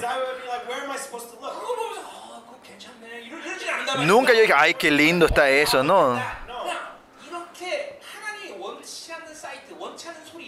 estos, estas cosas, estas, estas, estas imágenes, estos oídos, estos sonidos o las cosas que salen de tu boca que no son de Dios, tenemos que tener vergüenza sobre esto naturalmente. Amén.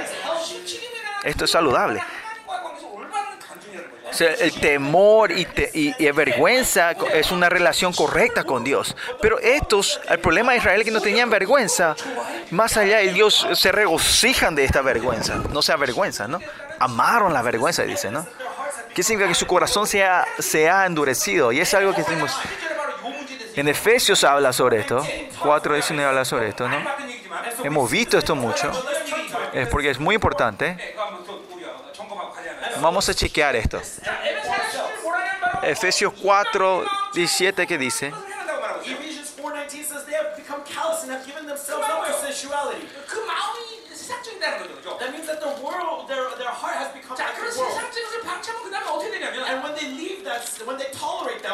cuando dejan esto, que el corazón se eh, dice, Efesios 4, ah, perdón, 4,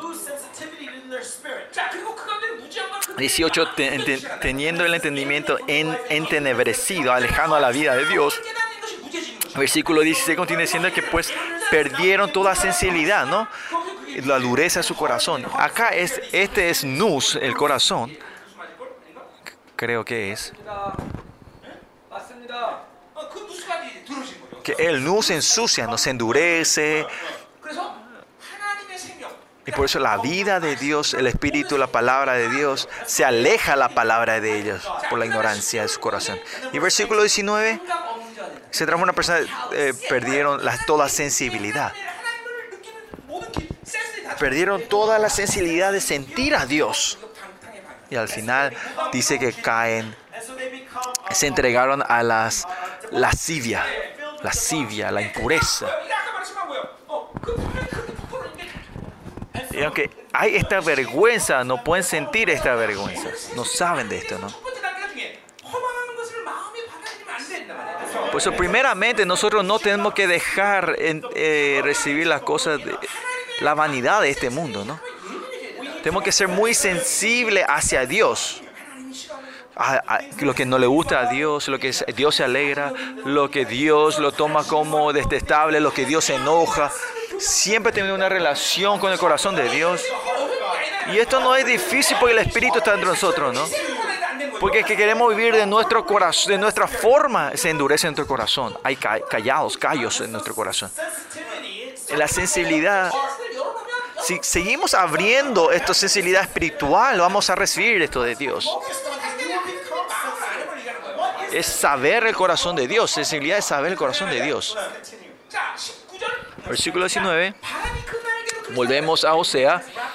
Dice, su bebida se corrompió, eh, perdón, el viento los ató en sus alas, dices. Este viento, la palabra hebrea es rúa. Rúa significa viento, ¿no? Si decimos esto es el viento, eh, podemos decir que es el, el juicio de Dios, que el Israel cae sobre Asiria, en la mano de Asiria. Pero decimos Rúa. Cuando vemos Ruja como espíritu, esto se refiere al espíritu de la inmoralidad. Están completamente en, en el espíritu de inmoralidad que le va a la destrucción, ¿no? Y, a, y de sus sacrificios serán avergonzados, dice el versículo 19. La gente que está eh, fermentada con el espíritu de inmoralidad y su, y su idolatría en sí, el sacrificio en sí es una vergüenza. Si están influenciados por el mundo y están, están, eh, su espíritu en esta influenciado completamente con el espíritu de la abundancia y la riqueza, venir al culto al Señor es una vergüenza. Se transforma en un pecado en sí significa que el estándar de Dios, podemos ver que viene juicio sobre esas personas porque ellos están ensuciando el culto hacia Dios.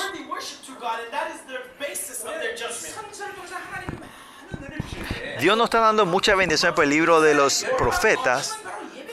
Ustedes tienen que saber que la corona es Perdón, el, el- el- el fundamento de la destrucción de Israel viene en el fracaso del sacrificio a Dios. Ustedes no están aquí para recibir la palabra que da el pastor Kim, sino que cada uno son canales, eh, túneles de- del culto a Dios en este lugar. que cada uno están no están en el estado que pueden declarar la revelación de Dios, pero escuchando la palabra de Dios, dentro usted tiene que tener esa revelación propia que Dios, el Espíritu Santo le está dando a ustedes mientras escuchan la palabra. Y esa gracia tiene que dejar abiertos esos canales. Acá tiene que derramar la santidad en este lugar. Tiene que derramar la gloria. Y mediante este culto, cuando damos a cuenta que todo es Corea y esta nación, en el mundo, tenemos que poder derramar esta gloria de Dios alrededor del mundo. Usted no puede estar así como, eh, eh, eh quieto sin hacer nada. No es que yo sé todo, eh, discernir todo el estado espiritual de cada uno de ustedes pero puedo ver que los ángeles ahora también a cada uno de ustedes está, están chequeando, ¿no? Están chequeando, mira, tú, uno está, uno está pensando en Dios, está pensando otra cosa, ¿no? Y están chequeando el estado espiritual de cada uno de ustedes. ¿Se acuerdan nuestro pastor Lee que está en Inglaterra? ¿Qué hizo? que él, mientras veía eh, por el video de este culto, el video vio un ángel eh, tremendo atrás de, de, nuestro, de la prédica, ¿no? Y cuando este le mostró a su esposa,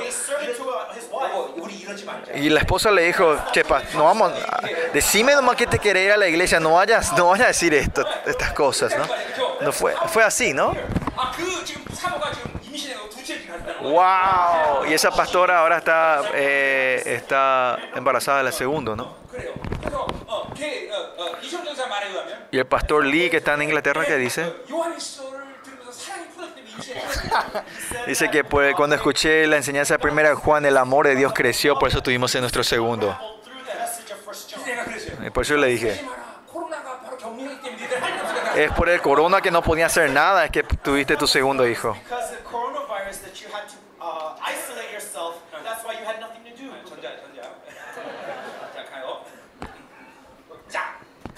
Bueno. El sacrificio de Dios es así importante. Ensuciar el, el eh, hacia, hacia, el sacrificio, hacia, hacia, el culto de Dios, Dios no lo toma ligeramente. Y ustedes, todos ustedes tienen que tomar seriamente sobre este culto y sacrificio a Dios. Y tu espíritu en sí está eh, lleno del espíritu del mundo en sí, ese momento estás en sincretismo para dar culto al Señor.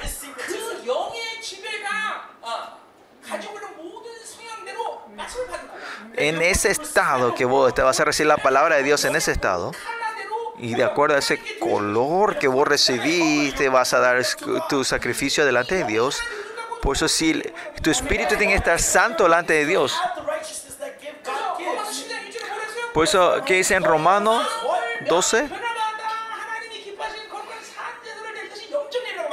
Que es el culto de dar un culto, eh, sacrificio vivo delante de Dios. Tu espíritu tiene que transformarse. ¿En qué sentido? Tiene que ser un, espíritu que pueda dar culto en, en espíritu y en verdad.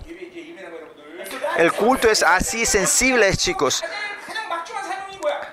¿Cuál es ¿Cuál es el misterio que Dios le dio a nosotros? Es de defender la verdad y defender el culto a Dios.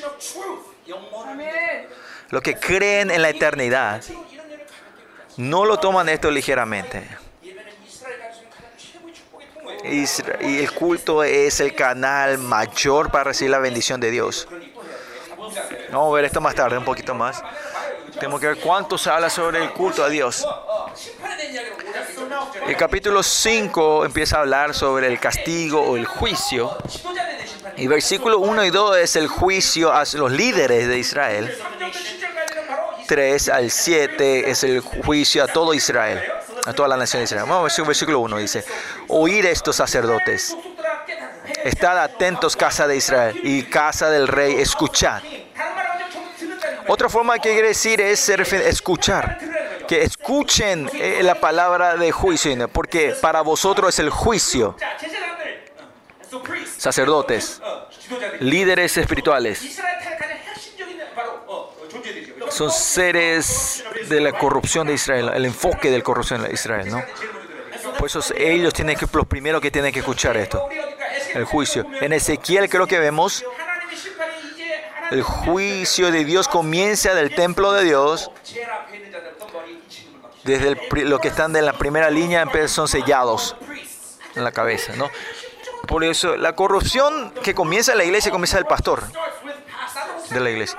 Yo como soy pastor no me gusta decir esto, ¿no? No importa cuánto vea en la Biblia, no importa cuánto yo escuche la voz de Dios, la corrupción de la iglesia, los sacerdotes no son libres de, toda, de ninguna acusación la corrupción del, del, sacrificio, los sacerdotes no pueden ser libres de esto, ¿no? Por eso los pastores siempre tenemos que estar en temor delante de esto. Si vemos nuestra iglesia, yo soy el primer responsable de la iglesia, y después son los pastores asociados, ¿no? No lo que tomar ligeramente ustedes sobre esto. Por eso yo digo ser pastor es el llamado de Dios. Y Después habla sobre la, casa de Israel, ¿no? Son los líderes de... Porque son los líderes de Israel, tienen responsabilidad. Y de, entre los líderes son los reyes.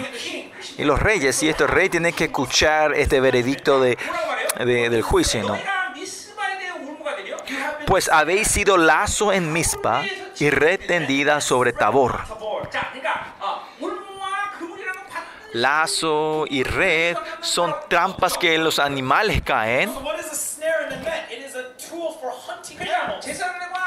Por eso los sacerdotes, líderes, los reyes van a caer en el juicio de Dios. ¿Por qué usa la ciudad Mispa y Tabor? Mispa era el lugar donde hubo un gran para los israelitas. Pero ese, ese lugar se transformó en idolatría. ¿eh? Lo mismo que Tabor.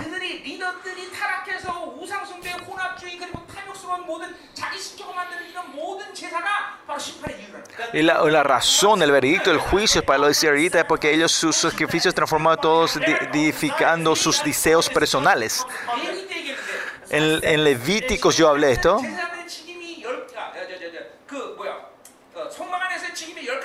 Hay 10 deberes que tienen que hacer los sacerdotes dentro, dentro, de los, dentro del tabernáculo.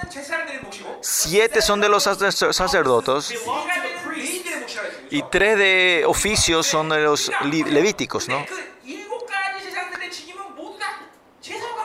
Y los siete oficios que podemos ver son, ser, son relación con el sacrificio. El llamado más importante de los sacerdotes es defender el culto. No, capaz no podemos hacer esto. Si yo oré mucho y el culto fracasó, o se, entonces,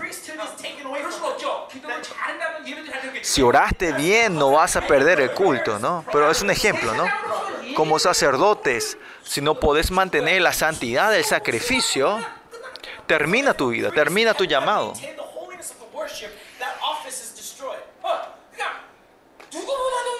Más que nadie en este culto, ¿quién tiene que ser bendecido? Tienen que ser los sacerdotes. Los nuestros pastores están siendo bendecidos.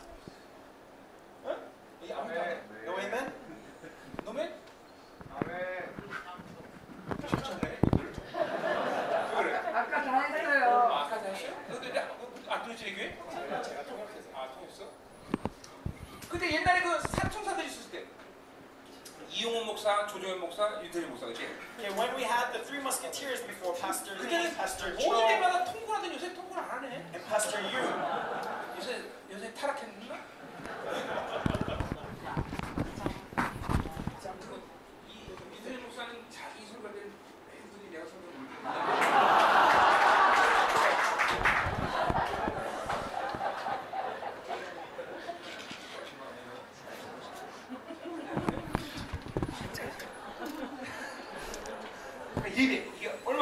El culto, el sacrificio es así de importante. Versículo 2.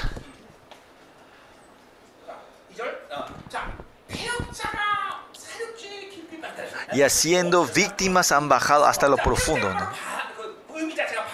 Estos víctimas, eh, estos son rebeldes, los rebeldes. Los líderes caen en la traducción, eh, en traición. Ellos son, son, todos se rebelan a Dios. Esto tiene que ser natural, automático. ¿no? Si amamos a Dios, somos traidor, traicioneros a Dios. Nos revelamos a Dios, perdón. Nos revelamos a Dios. Y esto se pone más que en orden espiritual. ¿Por qué? Como dijimos hace rato, porque el reino de Dios y el reino de este mundo no puede ir juntos. Uno de nuestros eh, malentendimientos que tenemos es que si hacemos algo bien en este mundo, que el reino de Dios va a ser. Entonces, ¿para qué va a venir Jesucristo otra vez? Viene a destruir este mundo. Padre Si es que podemos cambiar este mundo, ¿para qué el Señor va a devolver? Del mismo sentido, si nosotros tratamos bien a tu viejo hombre, ¿va a ser el nuevo hombre? No. En Gálatas dice claramente 5, uno de ellos tiene que morir para que termine esta guerra.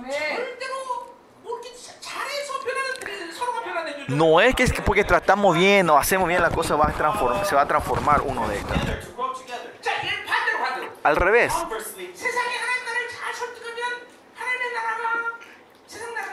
Usted piensa que si el reino del, del, mundo viene a seducir al reino de Dios, el reino de Dios se transforma el reino del mundo. Eso tampoco no puede, ¿no? Pero, raramente la iglesia se transforma en el mundo. ¿Por qué? Porque en esa iglesia el reino de Dios no está. La iglesia donde el reino de Dios reina, no pueden recibir la influencia del mundo, ¿no? En Zacarías capítulo 5, ¿cuál es la última profecía? Es que la, a ser la iglesia gloriosa donde es completamente separada de la Babilonia. En esta área nosotros no tenemos que malentender. En esta área no tenemos que dejar ninguna tregua. El reino de Dios o el reino de tenemos uno, uno sí o sí tiene que morir, desaparecer. Puede ser, capaz que sea, puede ser, no, sí o sí es. Sí o sí, uno, uno o lo otro tiene que morir.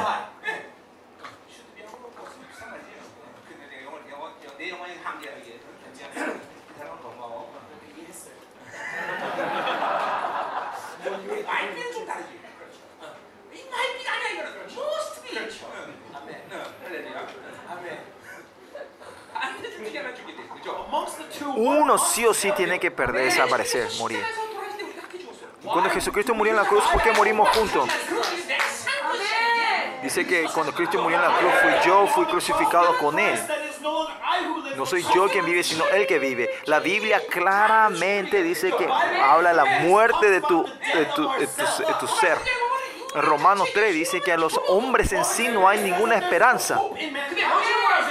¿Pero qué dice aquí? El mundo dice, miren la, la posibilidad de los hombres. Los hombres si se procuran van a poder hacer todo. Este es el engaño del mundo. En el humano no hay ni un 0.0001% de posibilidad entre los hombres. Por eso la Biblia dice siempre, mueran, mueran, mueran. ¿Por qué te dice la vida? ¿Qué te dice el mundo? Te dice, viví, viví, viví, viví, dice. Vos tenés posibilidad, hay potenciales dentro de ti. ¿Qué es esto? Nosotros siempre cuando morimos nuestras posibilidades potenciales, Dios empieza a vivir dentro de nosotros, manifestarse en nosotros. Porque Elías puso eh, baldes de agua cuando él iba, iba a traer sacrificio de fuego. Porque él mató todas sus posibilidades propias, potenciales propias. Dios derrama fuego del cielo y quemó todo. ¿Por qué? ¿Por qué no hay fuego dentro de tu vida? No cae. Porque vos reconoces tu potencial, tu, tu experiencia, tu pensamiento. Cuanto más vos reconoces tus potenciales, la fe va muriendo dentro de ti. Esto tiene que ser claro entre ustedes. Esta es la verdad que dice la, la palabra de Dios. lo que dice la Biblia, ¿no? Si un por ciento vos querés dar, no le dejen ninguna potencial posibilidad a ti mismo. No ni traten, no, no dejen, no ni una tregua pequeña. Tenemos que morir completamente. Uno sí o sí va a morir. Nosotros estamos siguiendo a esa conclusión sigamos. ¿Qué dice? Versículo 2, seguimos.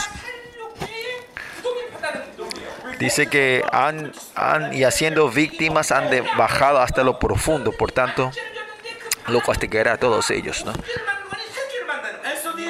Estos víctimas, ellos son rebeldes y estos rebeldes traen a la destrucción y dice que el resultado de ellos es que ellos mismos están cavando profundamente sus, tumbas, digamos, ¿no?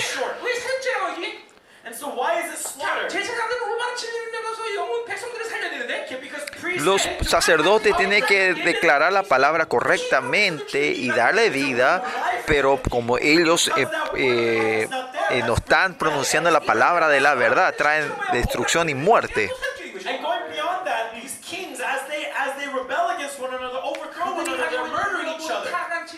Y esta verdad corrupta, este culto corrupto y este reinado corrupto hace que se transforma en estándar de para, su, para su destrucción, su muerte, y empiezan a cavar profundamente su, tumba para sí mismos. Y en el Nuevo Testamento, ¿cuál es el premio de los pastores? ¿Eh? Son ustedes. Si, si, le pierdo a ustedes, pierdo, si le mato a ustedes, pierdo mi corona.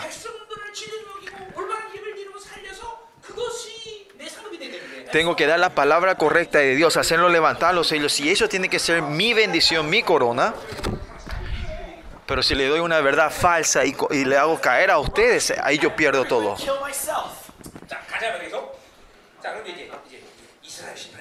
Se vamos a ver el juicio hacia Israel. Dice, ah, yo conozco a Efraín, dice. Y cuando Dios sabe a alguien es muy bueno. Pero en este sentido aquí no es bueno que Dios lo reconozca. Y conocer a Dios es eh, cuando estamos naturales, cuando estamos en una relación correcta con Dios. Pero si vemos en, en, el, en los, en Osea es saber eh, el conocimiento de Dios. Si conocemos el amor de Dios, sabemos su santidad, sabemos su gloria es tener esa relación cuando decimos tenemos, cuando Dios te conozca. Pero este estado no es ese de conocer.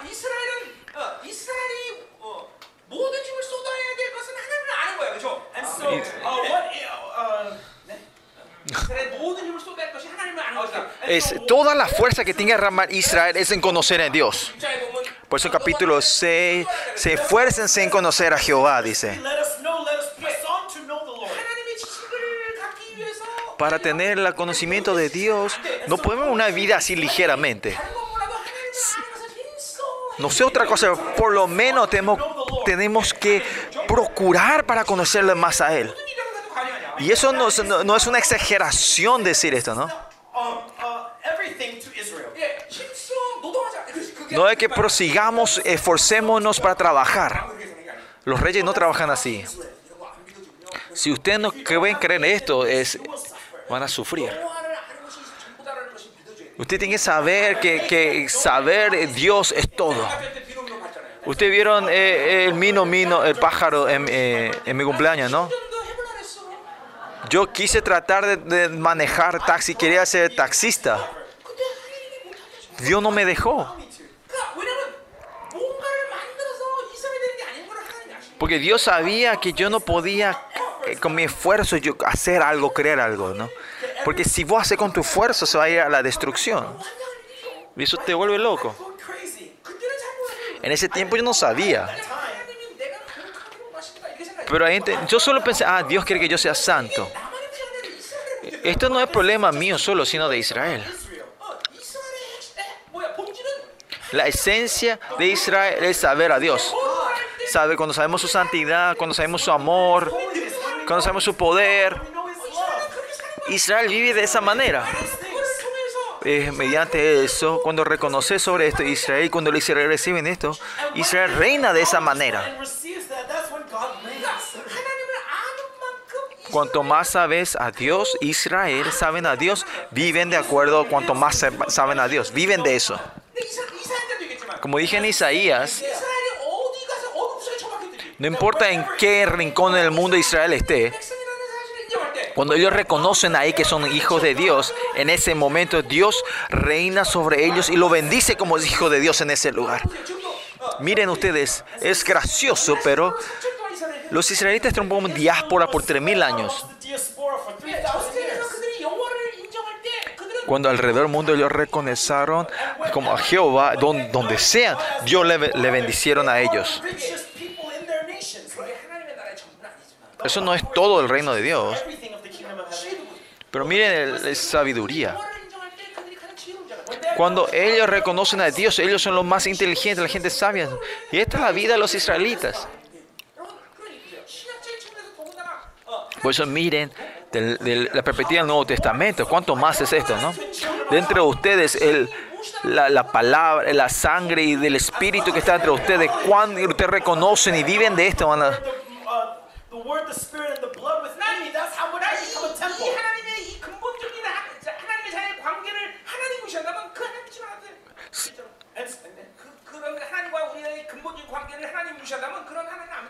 Si en esta relación profunda no, re- recon- eh, ignora en esto sobre nosotros, en nuestra relación, no hace falta tener ese Dios como Dios. Dios no puede ser responsable de, de qué comer, de qué vestirte y de qué... ¿Para qué vas a ser un Dios así entonces? Yo siempre le digo a los pastores así. Si Dios no puede ser responsable de tu iglesia, de esa iglesia, ¿para qué vas a ser ese Dios? ¿Para qué vas a hacer misterios hasta y teniendo dos trabajos? Just vivir como miembro laico. ¿Para qué vas a...? Tienes que trabajar en dos trabajos y dejar la iglesia, ¿no? ¿Ah? No, right? Ese no es el Dios, no es un Dios que, que no puede ser responsable de sus siervos. Y así es importante saber, quién es Dios. Cuando Israel reconoce así a Dios, Dios responde a ese y, Dios, trata, y Dios le trata a ellos como, como diferentemente ¿no? que al mundo. Y Dios se manifiesta a sí mismo mediante eh, eh, sobre su pueblo. Pero cuando este Israel es amigo con el mundo, ya no sabemos más si esto es Israel o el mundo. Así los hijos de Dios tienen que tener, tener esta fuerza de resistir contra las, las cosas de este mundo como hijos de Dios. Porque el reino de Dios y lo que es el mundo es el que directamente destruye nuestra identidad y la honra del reino de Dios. Por ejemplo, hay es como esta eh, como la escuela de cadetes digamos no West Point eh, la, eh, la, eh, la, escuela naval.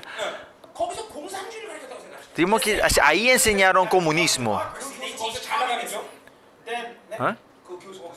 Entonces ese profesor ahí va a ser excelente en ese lugar. No va a morir ese en una, eh, una escuela militar de, de, la democracia, enseñar comunismo, va a ser destruido. Pero, eh, eh, eh, pero como hijos de Dios, amar el mundo es peor que esto, más serio que esto. Por eso no, no lo sean delusionados. Si yo no sé el mundo, yo me atraso. Es, cuanto ignorante más sea del mundo, Dios va a reinar más en tu vida va a intervenir más en tu vida y va a dar más gloria, va a ser evidente en tu vida. Usted tiene que creer en esto. Pues eso lo digan los jóvenes.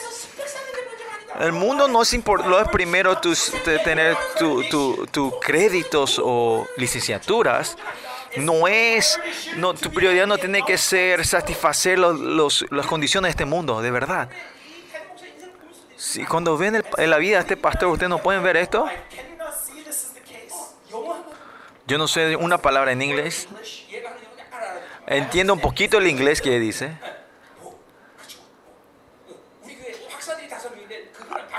Hay cinco doctores en la iglesia doctor, que tienen doctorado. Yo no tengo ninguna de doctorado.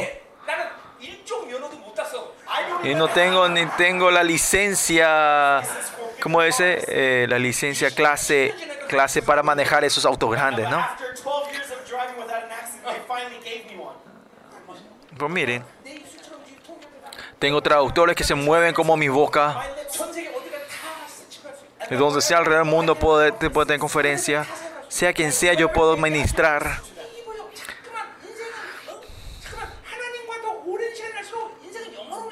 que cuando más tiempo viví de Dios, tienen que entrar más en glorificación. Ya no tienen que haber obstrucción, restricciones. El dinero te hace caer, la gente te hace caer, el mundo. Tenemos que ser libre de todo esto. Cuando vivimos profundamente con Dios podemos ver esto, ¿no?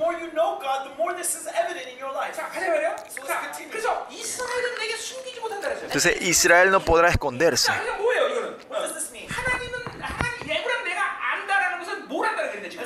Cuando dice yo conozco a Israel y Israel no, me, no es desconocido, ¿sí? cuando conoce a Israel, tiene que saber, sabe el pecado de Israel y ellos no pueden esconder este pecado. Esencialmente, no es que Dios le está mirando a ustedes para ver el pecado de ustedes, sino Dios está, ¿cómo le puedo hacer feliz a Tungo? ¿Cómo le puedo hacer que su vida sea feliz? Dios así está continuamente para bendecirlos.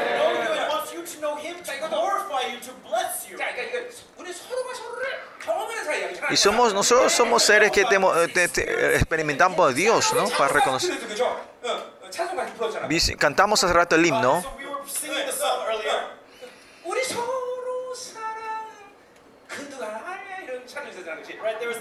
Esa canción que cantamos hoy, que el amor de Dios sabemos entre nosotros cuando sabemos.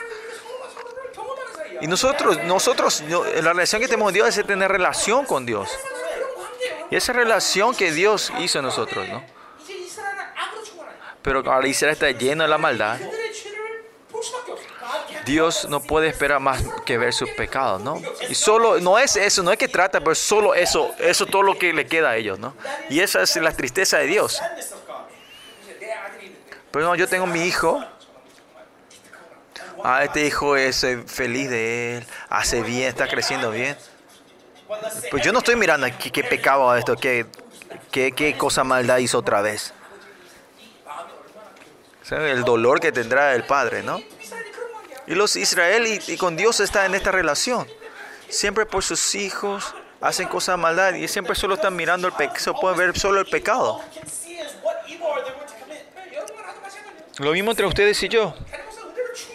Pues si, si el pastor está lleno de la gracia, solo cosas positivas de ustedes pueden ver.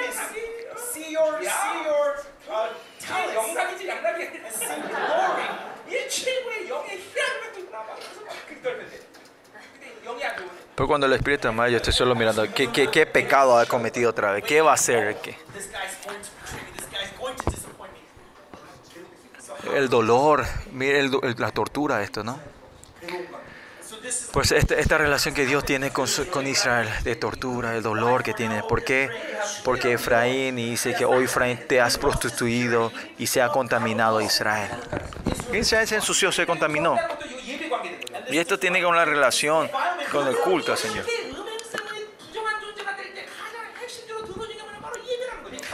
Cuando esto cae eh, en el mundo, ¿qué pasa? El, el culto el que se, corrompe, se ensucia, ¿no?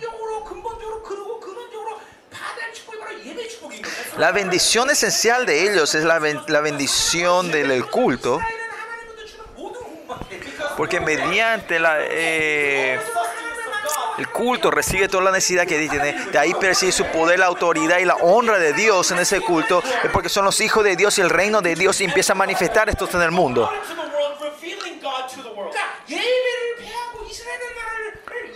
No podemos hablar a Israel sin hablar del culto.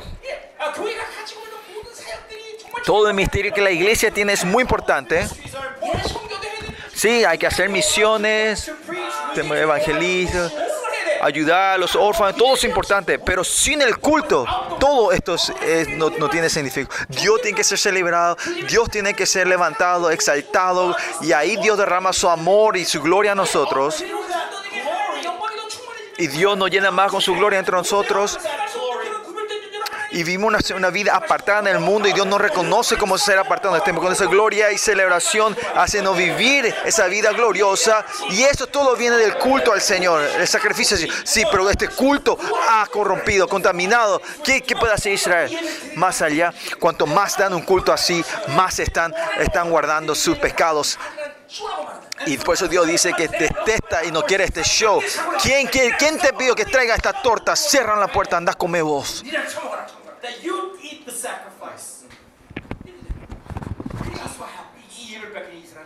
Y cuando Israel pierde el culto, pierde todo.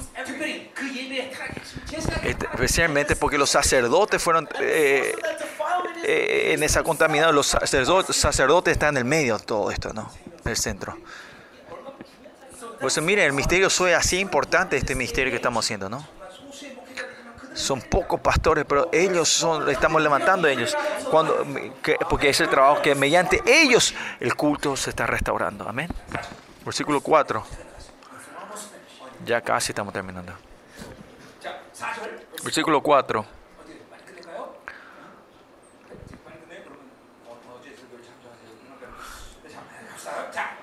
Versículo 4. Es algo muy importante aquí también no piensan en convertirse a su Dios, porque espíritu fornicación está en medio de ellos y no conocen a Jehová. Versículo, o sea, eh, en la otra versión dice, no les permiten sus malas olas volverse a Dios, dice. Y porque viven de sus fuerzas y viven del mundo, no pueden ver de Dios. En otra forma de decir, tu estado, el viejo hombre se está endureciendo. ¿Y cuál es el resultado de sus malas obras es imposible volverse hacia Dios. Es imposible arrepentirse. Es la cancelación de su pecado, su salvación, perdón. Porque si no puedes arrepentir más, ya eh, tu, tu, se cancela tu salvación. No es que Dios saca la, tu salvación, pero vos ya no podés más recibir esa gracia y ir, ir hacia Dios.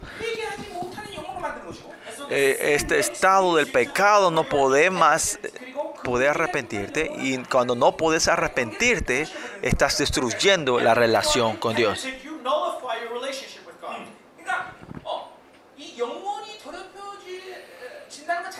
Que tu espíritu se está haciendo contaminados es el propósito del enemigo. Siempre está buscando eso.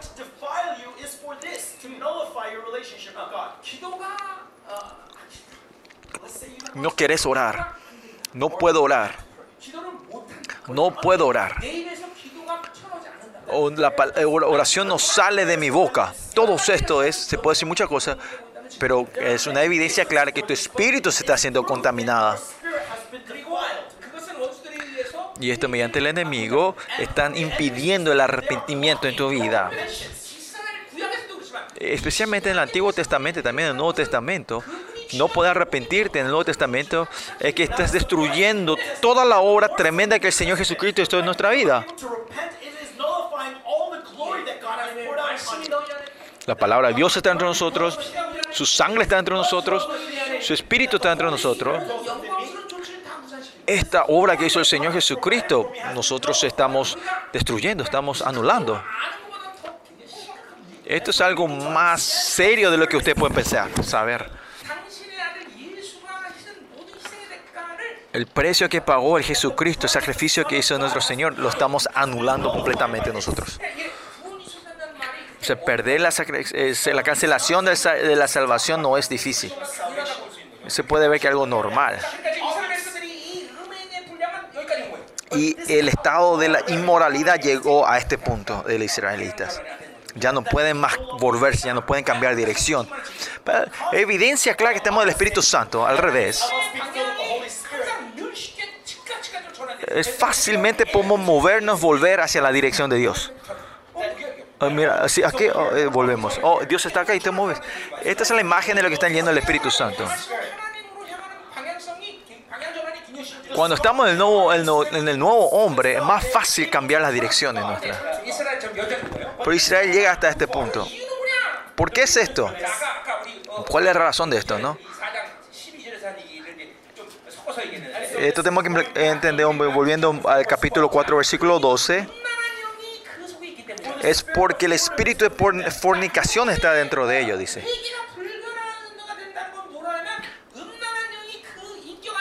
Que no puedan arrepentirse significa es que eh, el espíritu de inmoralidad está dentro de ellos. El estado que el enemigo nos está atacando, somos seres que no debemos dejar ese estado no es que tenga, ah, nos está atacando y dejar así. Hay muchas razones por el enemigo nos ataca a nosotros. Pero de todas las razones eh, que eh, tenemos que ser más, tenemos que ser atentos, es porque pues, si tenés eh, caca, caca dentro de ti, eh, los pá eh, como, no pájaros, perdón, eh, las, las moscas se acercan, ¿no? Jesucristo dice, viene a destruir la obra del enemigo. Lo que nacieron en Cristo ya no pecan más. El problema no es echar eh, las moscas, sino que perder, eh, limpiar este estiércol que está entre ustedes, ¿no?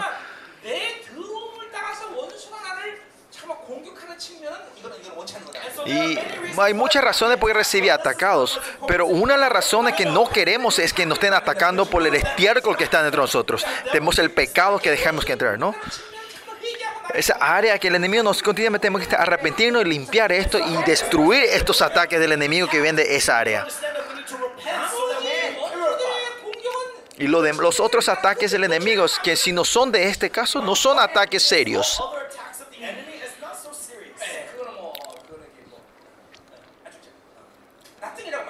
podemos decir que esto es nada.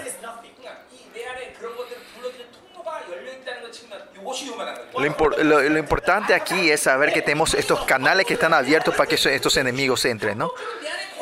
Y si es así, eh, dejamos esta puerta abierta a estos pescados. El enemigo tiene la autoridad, legalidad de vivir dentro de nosotros. Y cuando viene a vivir dentro de nosotros, empieza con una casa y estamos poseídas. Y en ese estado poseídos, si dejamos así, estamos completamente reinados por ese rey.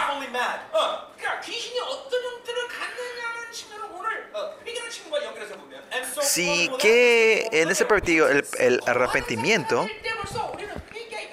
cuando el enemigo empieza a vivir ya dentro de ustedes, en ese estado no es difícil arrepentirnos, no es fácil arrepentirte.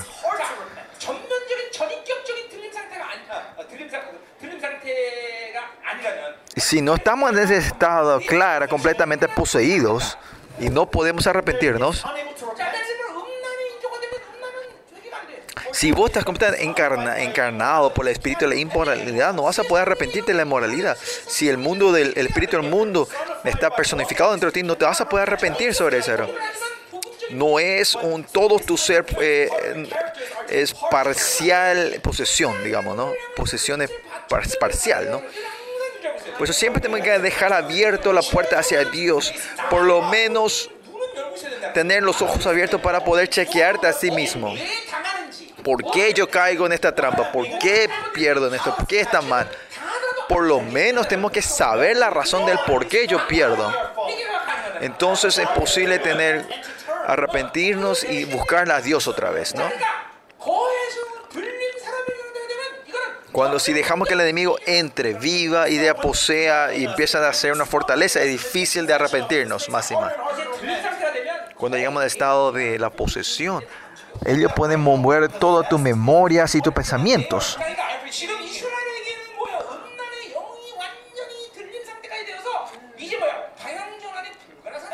Y para los israelitas, eh, este mundo espiritualista tomado completamente que no pueden volver a Dios. Si hablamos esto en la orden espiritual de los israelitas, claramente la autoridad del principado o mayor de ellos está reinando sobre esa tierra. Controla a cada individuo. Nosotros hace rato, como dijimos, la iglesia de Dios. ¿Cuál es la orden del reino, del reino de Dios? La autoridad de la iglesia es para destruir a Lucifer y a todos sus órdenes abajo. ¿no? Pero cuando si el enemigo empieza a reinar entre ustedes, ustedes anulan esta autoridad. Por eso hay muchos hermanos que no ponen importancia a la batalla espiritual. Eh, ustedes no están reconociendo la autoridad que Dios le dio a la iglesia. Si el espíritu de la moralidad está reinando dentro de esa persona, dice que la razón no conocen a Jehová. Y no conocen a Jehová. Porque es imposible volver, cambiar dirección? Y eso es claro, porque no conocen a Jehová, han negado el conocimiento a Dios. Como vimos hace rato, acá nos dice, pero vimos que es, vino el espíritu de la inmoralidad, decepción, no puedes entender la mentira, ¿no? Cuán santo, cuánto no ama el poder que tienes, esas áreas han sido decepcionadas o, o, o engañados nosotros, ¿no? A la gente que no se encuentra con Dios, no es que termina no encontrar a Dios, que no, que, eh, cuanto más no, eh, cuanto no más, cuanto más no conocer con Dios esa área, cuanto más el enemigo tiene legalidad, ven a, reinar y engañarnos a nosotros y traer tu oscuridad. ¿Qué, ¿Qué pasó en Israel? Y esto se transforma en inmorales. Algunos puede ser incredulidad, puede ser mundano, puede ser inmoralidad al negar el conocimiento de Dios, no hay que terminar solo negando, resistar eso. Sino legalmente el enemigo puede traer influencia, puede influir tu vida. Y ese es el resultado de la, eh, de, de la, de luz, del engaño del enemigo, no conocer a Dios. Y si vemos esto con el perspectiva capítulo 4, versículo 12, no importa qué espíritu sea al final, negar, resistir a Dios es el propósito final de estos espíritus. Si juntamos este versículo 12 con este versículo 4, 5, 4, cuanto más recibimos la oscuridad, el arrepentimiento es difícil y cuando el arrepentimiento es imposible, la luz de conocer a Dios se cierra. Y ese estado es el, error, eh, mentira, er, y ahí el enemigo tiene la legalidad de venir a construir una casa dentro de nosotros. Si en primer estado, cuando el enemigo eh, posee dentro de nosotros, el el, la administración de la liberación no es tan efectiva.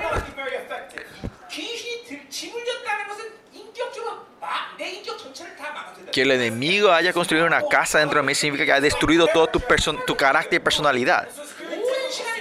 Por eso es, es, no es imposible, pero toma mucho tiempo. Eh, una restauración larga. ¿Se acuerdan de esa hermana que, que, estaba poseída? Dios tra le trajo a la iglesia y diole liberación.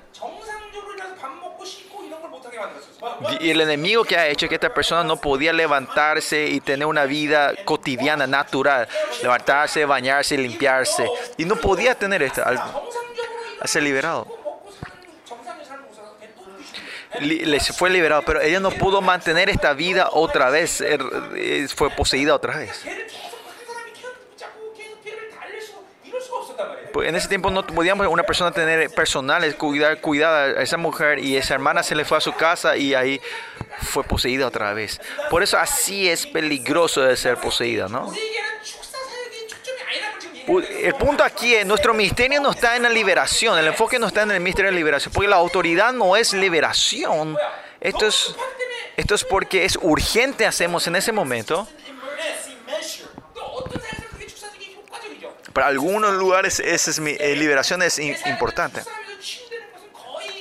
Liberación y sanidad en mi ministerio fue algo natural, ¿no? Algo que, siempre ocurrió junto, ¿no? Porque cuando hay liberación venía con sanidad en ese tiempo. Eh, siempre, ¿no? Y esto no diciendo que estos no son necesarios. Pero el principio no es eh, ministerio de la liberación, sino que el reino de Dios hacemos la obra de destruir la orden del enemigo. Especialmente y fundamental es el arrepentimiento. Y no tenemos que olvidarnos que el enemigo no ataca porque hay suciedad y contaminación dentro de mí. Y porque hay porque hay contaminación. Con contaminación hacer batalla espiritual no tiene, no tiene mucho, no es muy efectivo. Hoy tenemos que destruir toda esta orden del enemigo. Tenemos que agarrar, destruir al, jefe de ellos que es el anticristo y cortar completamente el reino de ellos, ¿no? Ángeles fieles, abran los cielos y, y aten toda la obra del anticristo y la autoridad que está en la iglesia pueda ser usada así, Señor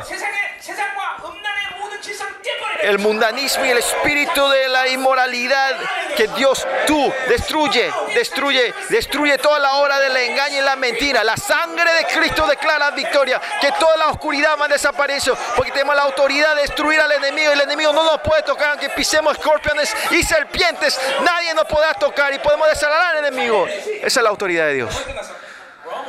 Ya casi terminamos. Esta orden nosotros hoy sabemos claramente este principio, ¿no? La vida no es solo traer liberación.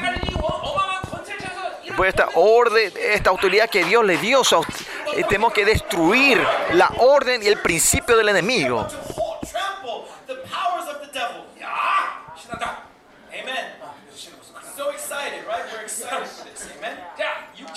Versículo 6, 5, 5. La soberbia de Israel le desmentirá en su cara, dice. Porque es imposible arrepentirse. Ellos no tienen una soberbia grande, no se puede arrepentir. Como dice Habacuc, como dice que los malignos son soberbios, pues eh, eh, el punto clima, el punto más alto de los que viven de sí mismo es la soberbia. Yo no necesito Dios, yo puedo hacer todo solo. Que, que mi nombre, mi fama es lo mejor, mi sabiduría, con esto es lo mejor. Todo lo que ellos poseen piensa que es mejor que Dios. Esa es la soberbia. La, Abacu dice, la soberbia es pecado, es maldad que, la, que, esta soberbia está en, la, su cara, significa que esto se ha encarnado en Israel. Si estos espíritus se han encarnado entre ustedes, se, nota en tu cara. Por eso lo importante es que nosotros podamos arrepentirnos. No podemos irnos hasta los espíritus. No lleguemos a ese punto, ¿no? Dice, Israel y Efraín tropezarán en su pecado qué se refiere esta soberbia? En este tiempo, eh, eh, Israel, norte de Israel está en el tiempo de dorada, ¿no? Hay una abundancia, Jeroboam uh, II. y porque ellos más al dinero que a Dios. Y esa abundancia que ellos tenían se transforma en soberbia de ellos.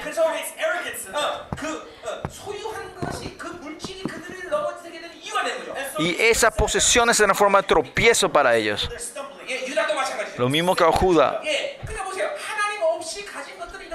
Lo que ustedes poseen sin Dios se transforma en razones para tropezarte. El dinero que recibiste sin Dios, esa gente que recibiste sin Dios, tus potencias aparte de Dios, todo esto se llama razones para caerte. A los que tienen a Dios, aunque tengan o no tengan, eh, no es problema.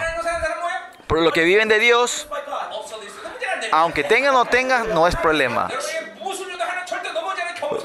Y usted tiene que ser gente humilde que no importa que lo que Dios les dé no caigan por eso. Aunque tengan mucho dinero, le dé mucho dinero, ustedes no van a caer en la corrupción. Mucha gente dice, Dios, si, no me, si me das dinero, yo nunca voy a caer en la corrupción. Espero que esos sean ustedes. Eh, pero como Dios no le da todavía, parece que usted no está en ese estado. Versículo 6. Con sus ovejas y con sus vacas andarán, a, vacas andarán buscando a Jehová. Ove, sus ovejas y sus vacas significa, se, se, se, están mostrando eh, un manado, a esto se refiere muchísimo, ¿no? que están llevando muchísimas manadas para sacrificio, ¿no? Una ofrenda muy grande, digamos. ¿eh? Un templo tremendo, orquesta en, el cu, en la iglesia, y esta clase de culto que le están dando. Dice que hay un récord donde muestra que es 600 mil animales como sacrificio, ¿no? Imagínense cuánto esos 600 mil vacas, ¿no? Animales.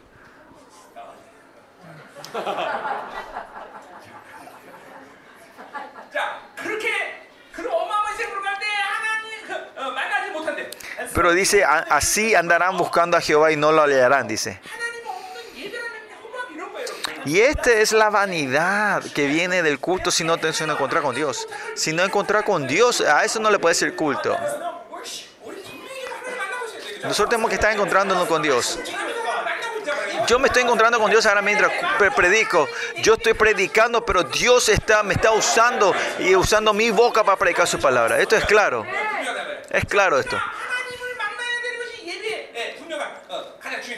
Este es el punto, es lo más importante y la esencia de encontrarse con Dios en el culto. Pero no importa cuántos sacrificios traigan ellos, no pueden encontrarse con Dios. ¿Por qué? Porque se apartó de ellos, dice. Y Dios ya se fue de vacaciones a Hawái. No importa cuánto yo haga sin Dios.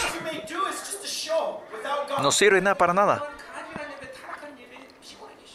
Dios está cansado de estos cultos. Estos, estos, eh, detesta esta clase de culto, estos shows. ¿no? Hoy estamos hablando del culto, del sacrificio, ¿no? Ustedes tienen que saber el, núcleo, de, de la esencia de la corrupción de Israel es el culto. Y el culto, el, el eh, comienza con el fracaso del culto de Jehová. Versículo 7, es final. Contra Jehová predicaron porque han engendrado hijos extraños, dice. Y ahora vuelve a, la, como era, a la metáfora de casamiento.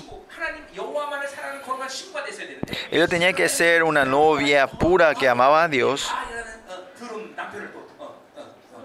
Y empieza a tener maridos, otros maridos eh, de, de, de, perdón, de, la inmoralidad con Baal y dan hijos extraños o hijos hijos ilegales, ¿no? La, la, generación antigua es corrupta, el no, el no a la, la nueva generación es corrupta, pues el padre es corrupto, los hijos son corruptos, no hay nada que decir sobre esto. ¿no? Nosotros tenemos que estar, no hay otra forma de decir más que tenemos que pararnos como las novias puras delante del Señor. ¿no? Si yo soy puro, la nueva generación va a ser pura. Por eso hay un juicio sobre ellos. ¿Y cuál es el juicio sobre ellos? Ahora en un, en un solo mes serán consumidos y ellos y sus heredades. No, perdón. ¿No? Sí, sí. Ahora en un solo mes, solo mes, en el primer mes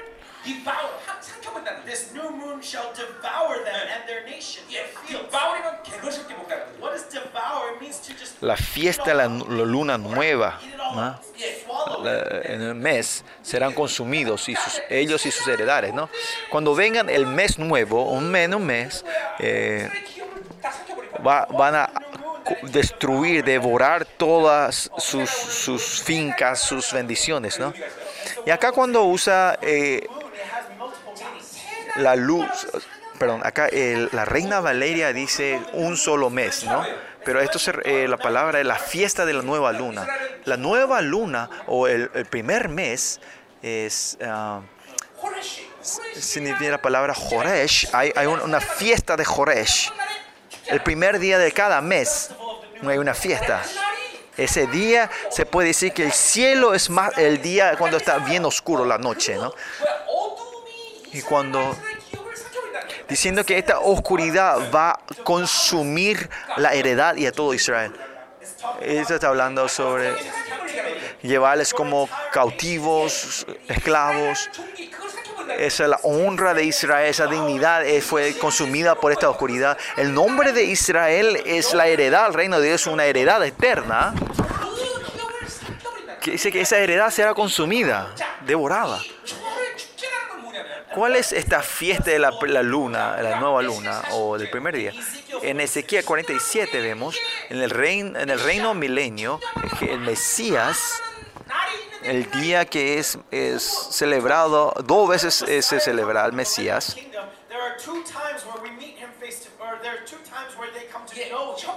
El primero es el primer día, el mismo día, Joresh y el segundo es eh, el sábado. El primer día del mes y los sábados hay una fiesta para conocer a Dios, para ver a Dios.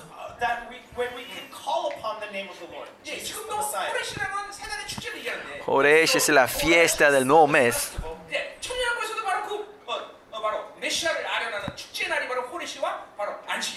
Y en ese mismo, en el reino milenio, va a ser también esas dos fiestas. Y Josea, ¿por qué Osea usa la palabra Joresh?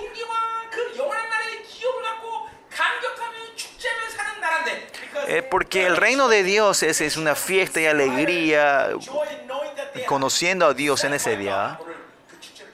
Y Dios diciendo que le va a sacar esta esa celebración a ellos. Porque su, alegría se ha transformado en, gemidos y en lágrimas. Hoy nuestra fiesta tiene que ser una celebración. El poder y la autoridad que Dios nos dio a nosotros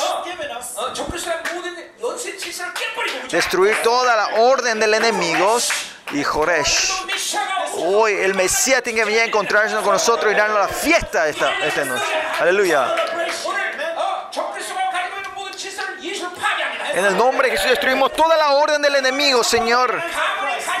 Y que todas las, los enganchos que los que vienen de la familia de cada uno de nosotros destruimos inmoralidad, miedo, engaño, Señor, eh, espíritus varios, destruimos todo el nombre de Jesús esta noche, Señor. Ven con este lugar. Joresh, vénganos con tu celebración esta noche en este lugar. La gloria, la gloria de tu resurrección, la gloria de tu dignidad, que puedas comenzar, que comience la celebración de conocerte en este lugar. Ángeles fieles de Jehová, abra los cielos en esta noche. Abre, Señor, abre, Señor.